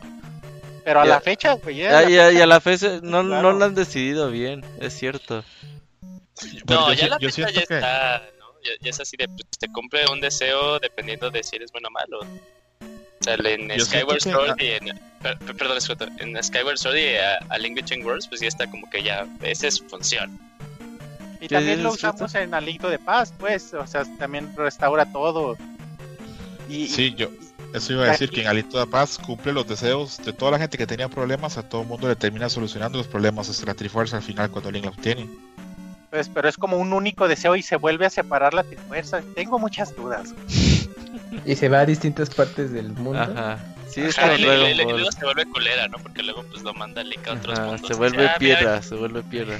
hoy- tengo ganas de molestarte, ya. La Trifuerza se vuelve culera. Yujin 2021. Sí. Oye, pero, pero aquí, por ejemplo, en este juego todavía es un objeto físico. La Trifuerza todavía es un triángulo de algo, o sea, un material. Y, y también el juego pasado, también en el Alinto de Paz, ya después se fue viendo que, el- que los personajes eran la Trifuerza, ¿no? Ellos o tenían dentro parte de la Trifuerza. Pero hasta el momento la Trifuerza es algo ahí físico todavía. Sí, después de ese, ¿qué? Pues, etéreo de alguna manera. Oye, Gonchis, pues. No es por presionarte, pero la gente en el chat está pidiendo el poema. Sí lo hice, fíjate. Y... Creí que no lo, creí que no iba a ser, pero sí lo hice, güey. A ver, espérate, Sí, entonces sí, deja, sí, sí, sí, pongo sí. pausa a la música. ¿Estás consciente. Monchis, de que eh, ya, ya como son dos de dos, significa que, Que vas a hacer Basta- 20 de que 20. estás de. Sí, que vas a hacer que sea Pero 20, realmente, realmente yo invito a la gente a que escriba sus propias cuartetas y nos las manden. Mándenmelas a mí.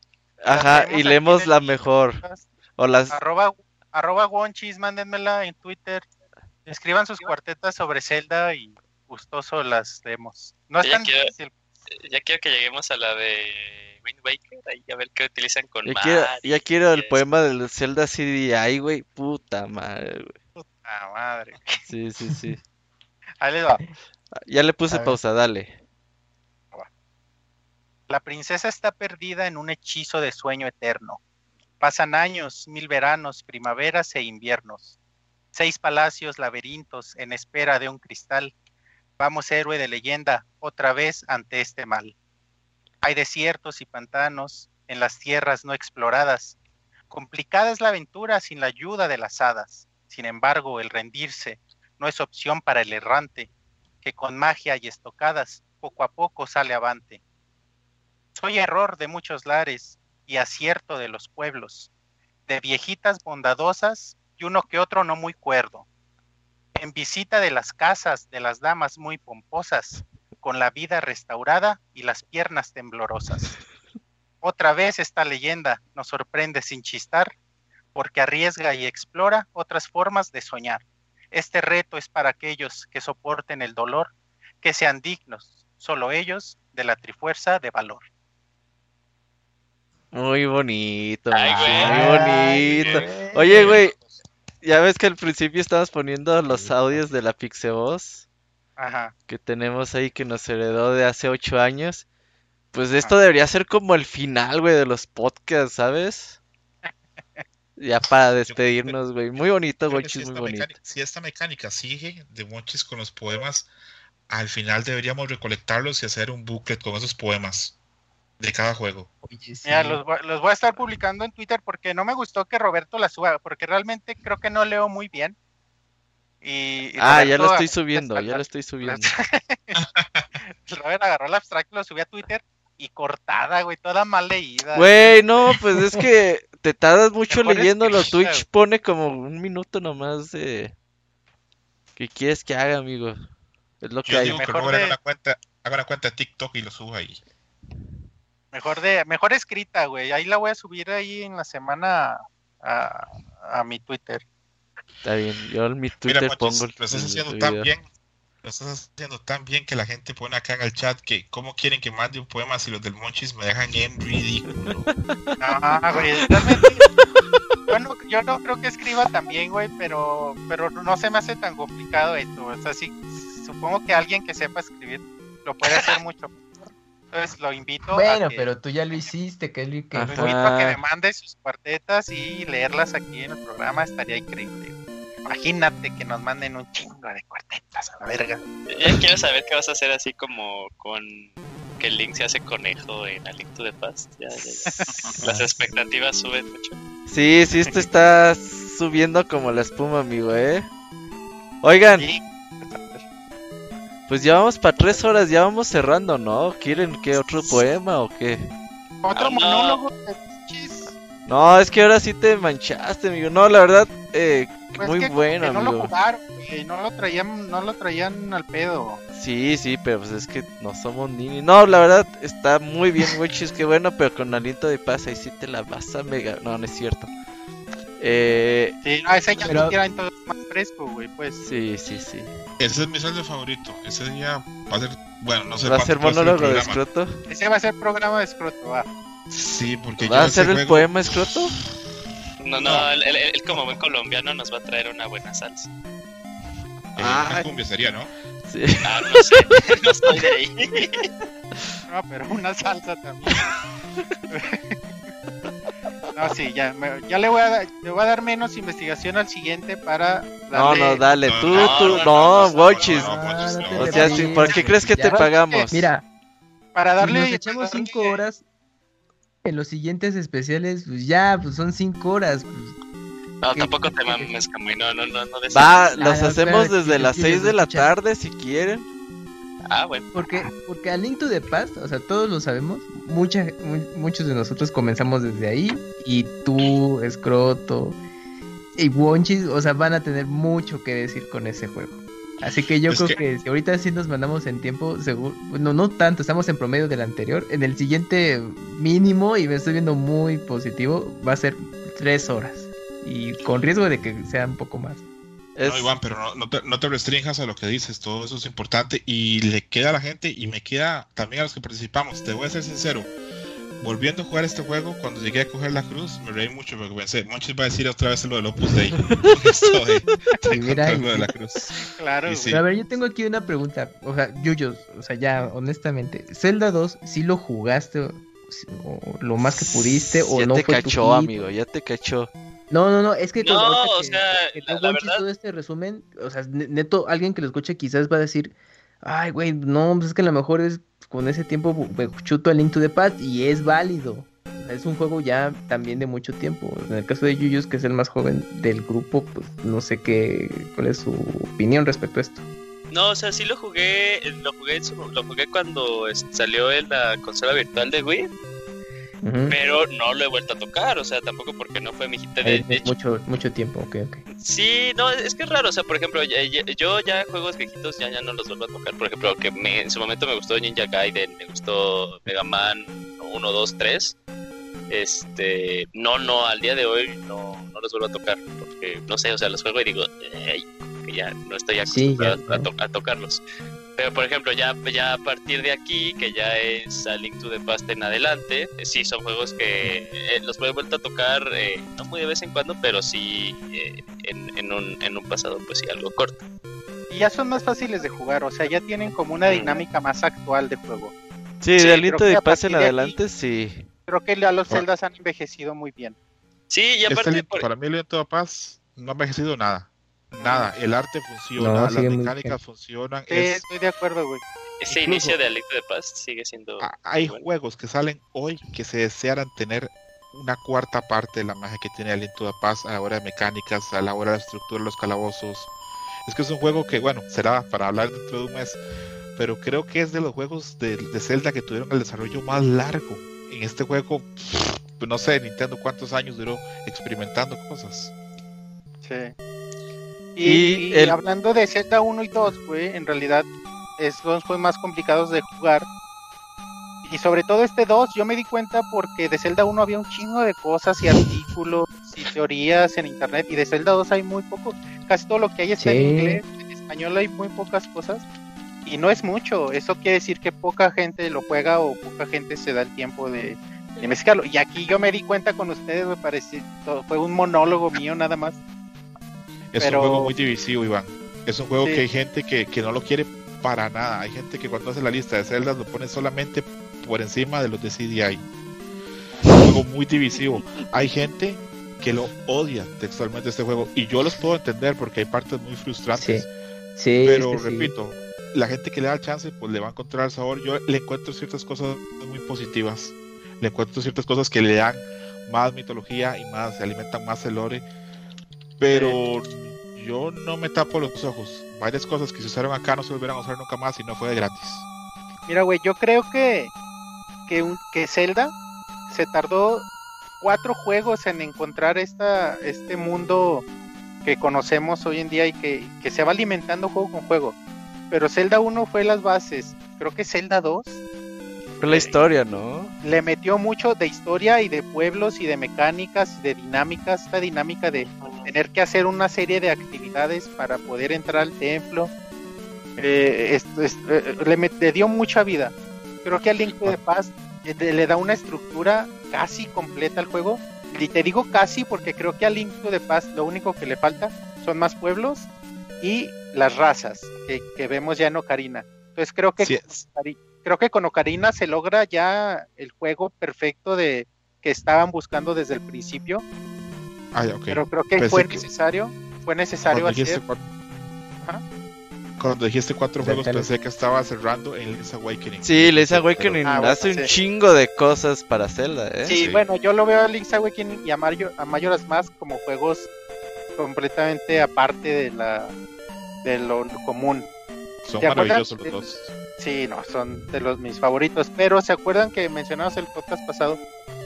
Que, que la historia de Zelda siempre es simple y siempre es esta estructura del héroe rescata a la princesa y vence a los malos. En todos, excepto en Link's Awakening y Majora's Mask. Estos dos son, rompen todo esto y le dan una profundidad mucho más grande, mucho más filosófica a los juegos. Ya en su momento hablaremos de ellos. Pero por eso, bueno, por eso de pronto los, los veo así. Y, yo siento eso, que Link, eh, Zelda 1, Zelda 2, eh, Link, eh, a Link to the sirvieron. A Link to the Past casi es el juego perfecto. Eh, bueno, es el juego perfecto, pues. Casi es el, el universo que se quería construir, que se logró hasta Ocarina of Time.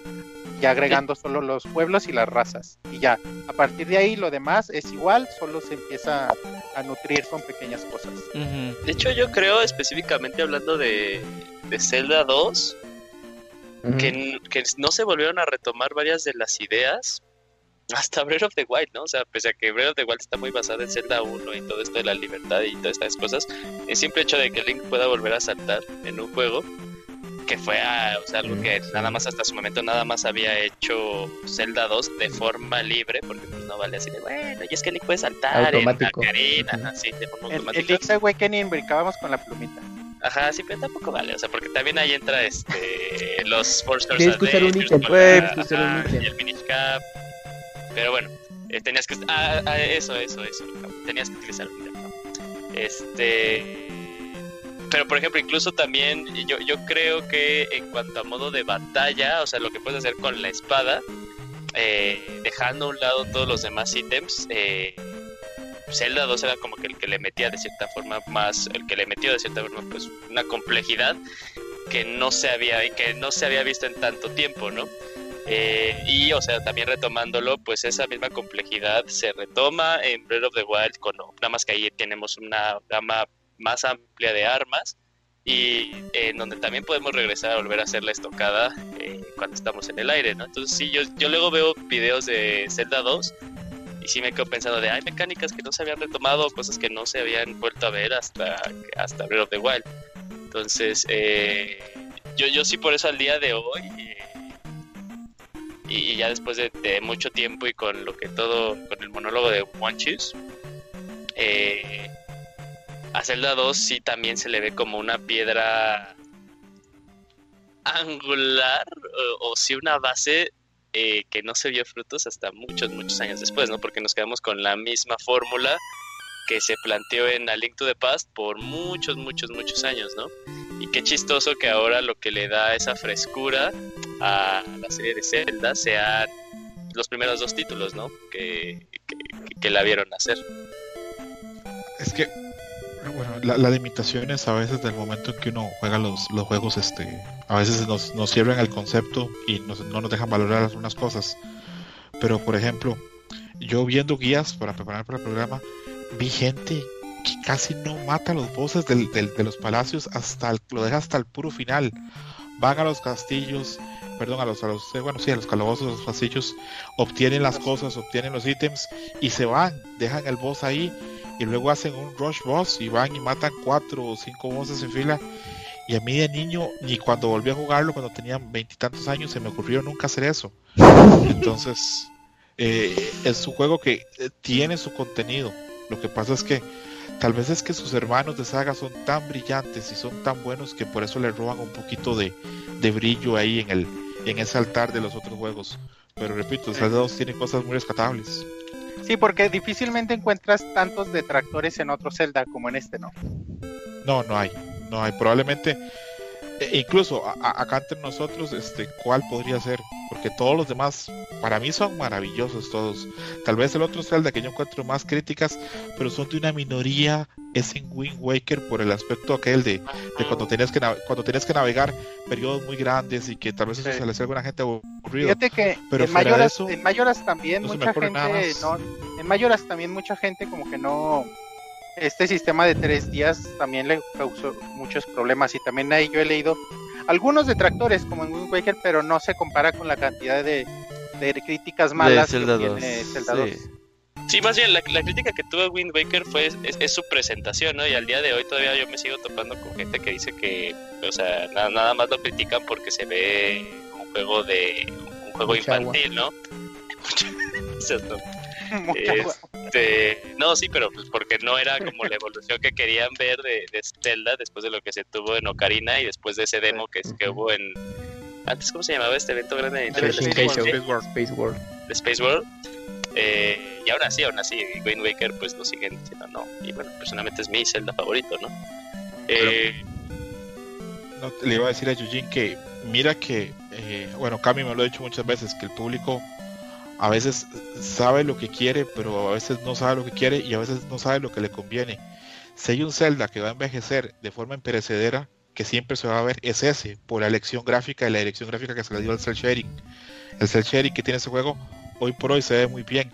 Si hubiera sido la evolución que la gente hubiera querido, pues hubiera envejecido más, como Twilight Princess ha envejecido más Princess, que Wind sí. Waker. Ujú. Ujú. Sí, sí, sí, estoy totalmente de acuerdo contigo. Bueno, que ya hablando así como si- siendo picky, cuando agarramos Wind Waker HD, yo tengo ahí mis reservas porque como que le metieron filtro de ahora que todo sería con mucha neblina. No, como que todo se ve con Mm, mucha neblina, digo, puta, ¿no? Pero bueno, son otro tipo de cosas. Pues bueno, luego hablamos de otros celdas, en un amigos. año hablaremos de Hablamos. Sí, es dentro de un año. A ver, o sea, este, este año para cuál nos alcanza, a ver, si es siguiente, a ver, es junio, Es Aliento de julio, Paz. Sí, Aliento de Paz, Link's Awakening, julio, Ocarina, Mayoras, Ocarina, agosto, los de Game Boy Color. septiembre, ah, esos van a ser ah, los, los dos en un, en un No sé, no sé, ¿qué les late? ¿Hacemos uno por Oracle. uno? Pues son muy, es que hablaríamos cosas muy similares en cuestión gráfica y mecánica. Lo que único Pero- que va a cambiar es, es la historia. Entonces, No sé, lo voy a pensar, lo voy a pensar. ¿Ustedes ¿Cuánto qué duran? dicen? Como, como Como 8 unas- horas cada juego, Unas 10, ¿Ah? sí. 10. Pues tú digo, igual. Piensa, tú que ya Hay que todos. ¿Tú no los has acabado? No, nomás los jugué. Ahí los tengo en el 3DS. Pero mira, buena manera de volver a jugar. Sí, estoy esperando estos meses para jugarlos, sí. Unas 10 horas. El, el HS es el más difícil. Tiene unos acertijos medio perros. Igual y ahorita ya no se nos hacen tanto. Pero no, unas 10 horas, 12 horas a lo mucho. Ay, le, le pensamos, le pensamos. ¿Cómo le Pero- vamos a hacer para Four Swords? Cállate, Yujin, Cuando le cállate. toque, lo que decía Robert es que cuando le toque, o sea, después de Minish Cap, pero salió, ¿no? O antes. Por ahí. No, Four Swords salió después de los Oracle. Pero hay que, Ajá. ajá, pues después, pero hay que tomarlo como un juego nada más, el Four Source Adventures, y ahí, ahí mencionamos los minijuegos de los otros, pues. Sí, el, Ah, o Forza- sea, el de ah, cubo. ¿Sería hasta el Swords Adventures? Sí, sería el de que- cubo. No el que, no el re-release que tuvo el, el de Nada. el Link to the Past. No, porque ahí solo es un minijuego, igual Sí. que el de el 25 Pero sí es historia completa, ¿no? Yo sé si historia completa, yo me acuerdo que era historia completa. No, Eh, pero eh, ¿no te acuerdas que salió una versión descargable para 10? Sí, el Sí, que era La regalaron. misma versión, sí. La Sí, del 25 Ah, aniversario. Son, de, son- de- son pequeños ah, minijuegos, en realidad la historia completa está en el Adventures. Yo creo que es el que debería. Son, son Uh. dos historias diferentes, pero si hay- mencionamos- hablamos de los dos ese día. Ahí mencionamos, ajá, ahí mencionamos esas. Porque es que los otros, si los juegas tú solo, los sacabas en, no sé, dos horas, güey. El de, Una- el de Game Boy sí. Y también el, Yo- de, el del 25 aniversario. Yo tengo una duda, caballeros, el para, para el futuro más inmediato. Eh, mi duda es, queda claro que un mes asumiremos este Alin, perdón, Alito de Paz. También vamos a hablar de la secuela para Satellaview. Sí, Eh, la hay que de hablar todo, todo. Por eso a la gente le recomendaría que comiencen a jugar desde mañana, porque si juntan Alito de Paz con Ancient Stone Tablets es bastante que jugar. Ese no lo he jugado No sé yo tampoco. yo no sé de qué estás hablando, güey. Ya Sí, es. Es que salió un Zelda como el Zelda 1 que tiene sus dos runs. Ajá. El Aliento de Paz tiene sus dos runs. Salió el otro con el héroe de la luz, no con Link. A la. Y Y está, lo vamos a jugar. pues ese con Ron, güey, solamente. Mejor emulado que jamás jugado. Sí, pues sí. mm, pues sí. Hay, una tienda en Estados Unidos que de forma ahí semi ilegal ¿Te vende el repro? te, te vende un cartucho de SNES con esos juegos, con la Ah, leyenda de una Zelda repro. Ancient Stone Tablets. Oye, Pero ¿y es, es canon? Es canon. Sí, es canon, o sea, salió para un Canon. sistema de satélite de Nintendo en Japón, güey. Pero Ah, es pues. secuela directa de Aliento de Paz. Tiene los Sí. gráficos, tiene todo lo, lo mismo. Para que si le pueden entrar. Va, yo, Sí, yo, yo lo voy a jugar, sí lo juego. sí. Independientemente de eso, este año sí. De hecho, este año, diciembre, cerraríamos con Wind Waker. Uf, pues qué bonito, güey. Mira, sí, sí, sí, vamos a poder hablar de que tiene mucha agua y neblina. Es mi juego favorito, cállate, es perfecto. Y entonces, Mayoras. Mayoras va a ser en noviembre, en octubre, güey, Día de Muertos. Ah, mira, es, es, es Uh, junio, es junio, A Link to the Past, julio, Link's Awakening, eh, agosto, Ocarina of Time, ah, septiembre, Majora's Mask.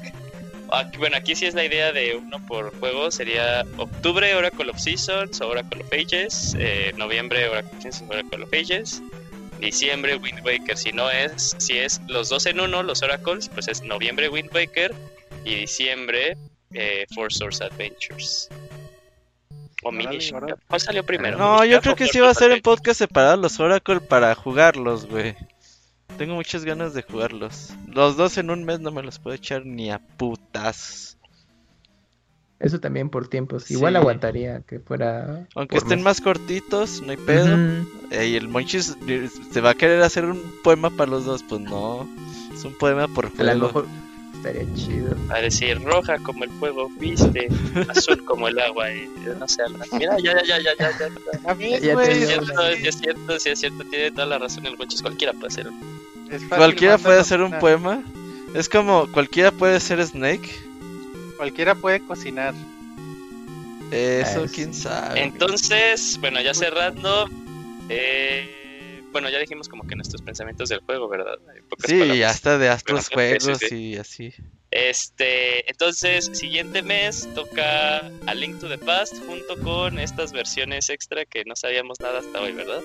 No, sí sabíamos. eh, pero. Ya, yo quiero que sea el podcast para saber qué pedo, güey. Pero qué chingón, me voy a animar a jugarlo, güey. O sea, ya tenía muchos años queriéndole entrar. Y ahora sí le voy a entrar a huevo, güey. Es como un Master Quest de Zelda, güey, de Ocarina. Con calabozos diferentes y este pedo. Sí, para entrarle, para entrarle. Eh, es el de que es junio Skyrim. 29. Sí, junio Ac- 21. acá nos vemos 8 de la noche hablando. Igual y si vemos que va a estar muy largo, lo hacemos una hora más temprano a ver qué, a ver qué show. Pero ahí les vamos platicando y también, Bonchos, ya, ya sabes que vamos a hacer un baúl de Streets of Rage.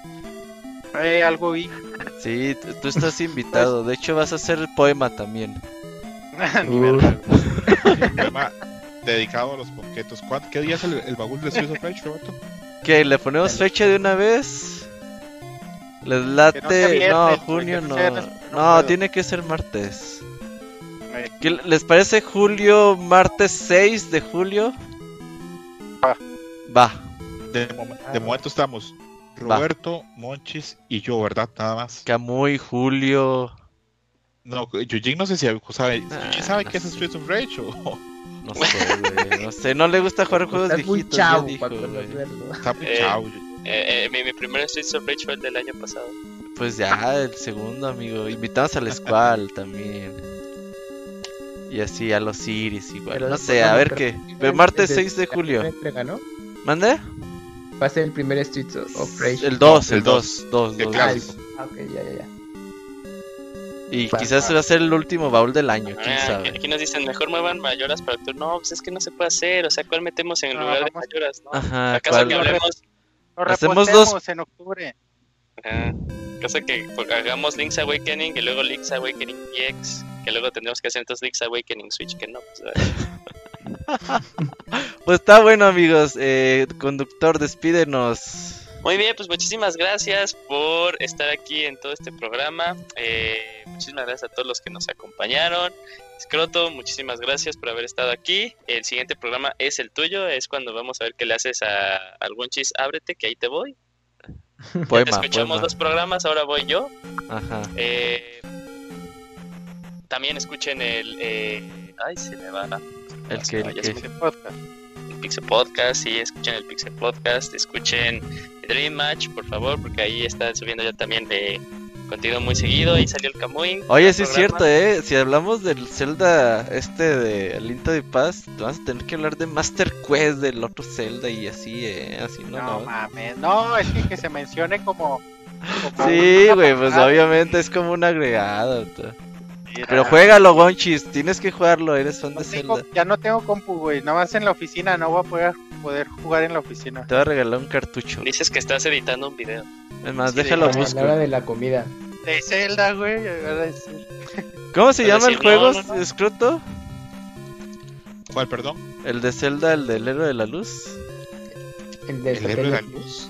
Sí, el El de Ah, el de Zelda la... Labio- al Zelda Labio se llama The Asian Table Stones. The las Asians. piedras, piedras. Ok, a ver si lo encuentro. Vale, Ahí, ahí te encargamos el ROM, Robert. Ahí nos los pasa a todos. Ajá. Se lo estoy pidiendo a Locuni. Mi chavo de los ROMs. Bueno, eh, muchísimas gracias por escucharnos. Eh, fuimos eh, Scroto, eh, Kamui, eh, Robert, el- nuestro poeta especial Wonchis. Ah, la verga, están bien caros, no mames. Valen 1500 baros los juegos. Claro. Pero emulado que jamás he jugado, nunca Ajá. había tenido tanta razón Locuni hasta este momento. Eh, y, y yo, sí, muchísimas gracias por escucharnos. Nos vemos el siguiente mes, quedamos que es 29 de junio, para hablar de The Legend of Zelda A Link to the Past. Muchísimas gracias a todos y nos vemos la próxima. Bye. Bye, Bye. Suerte.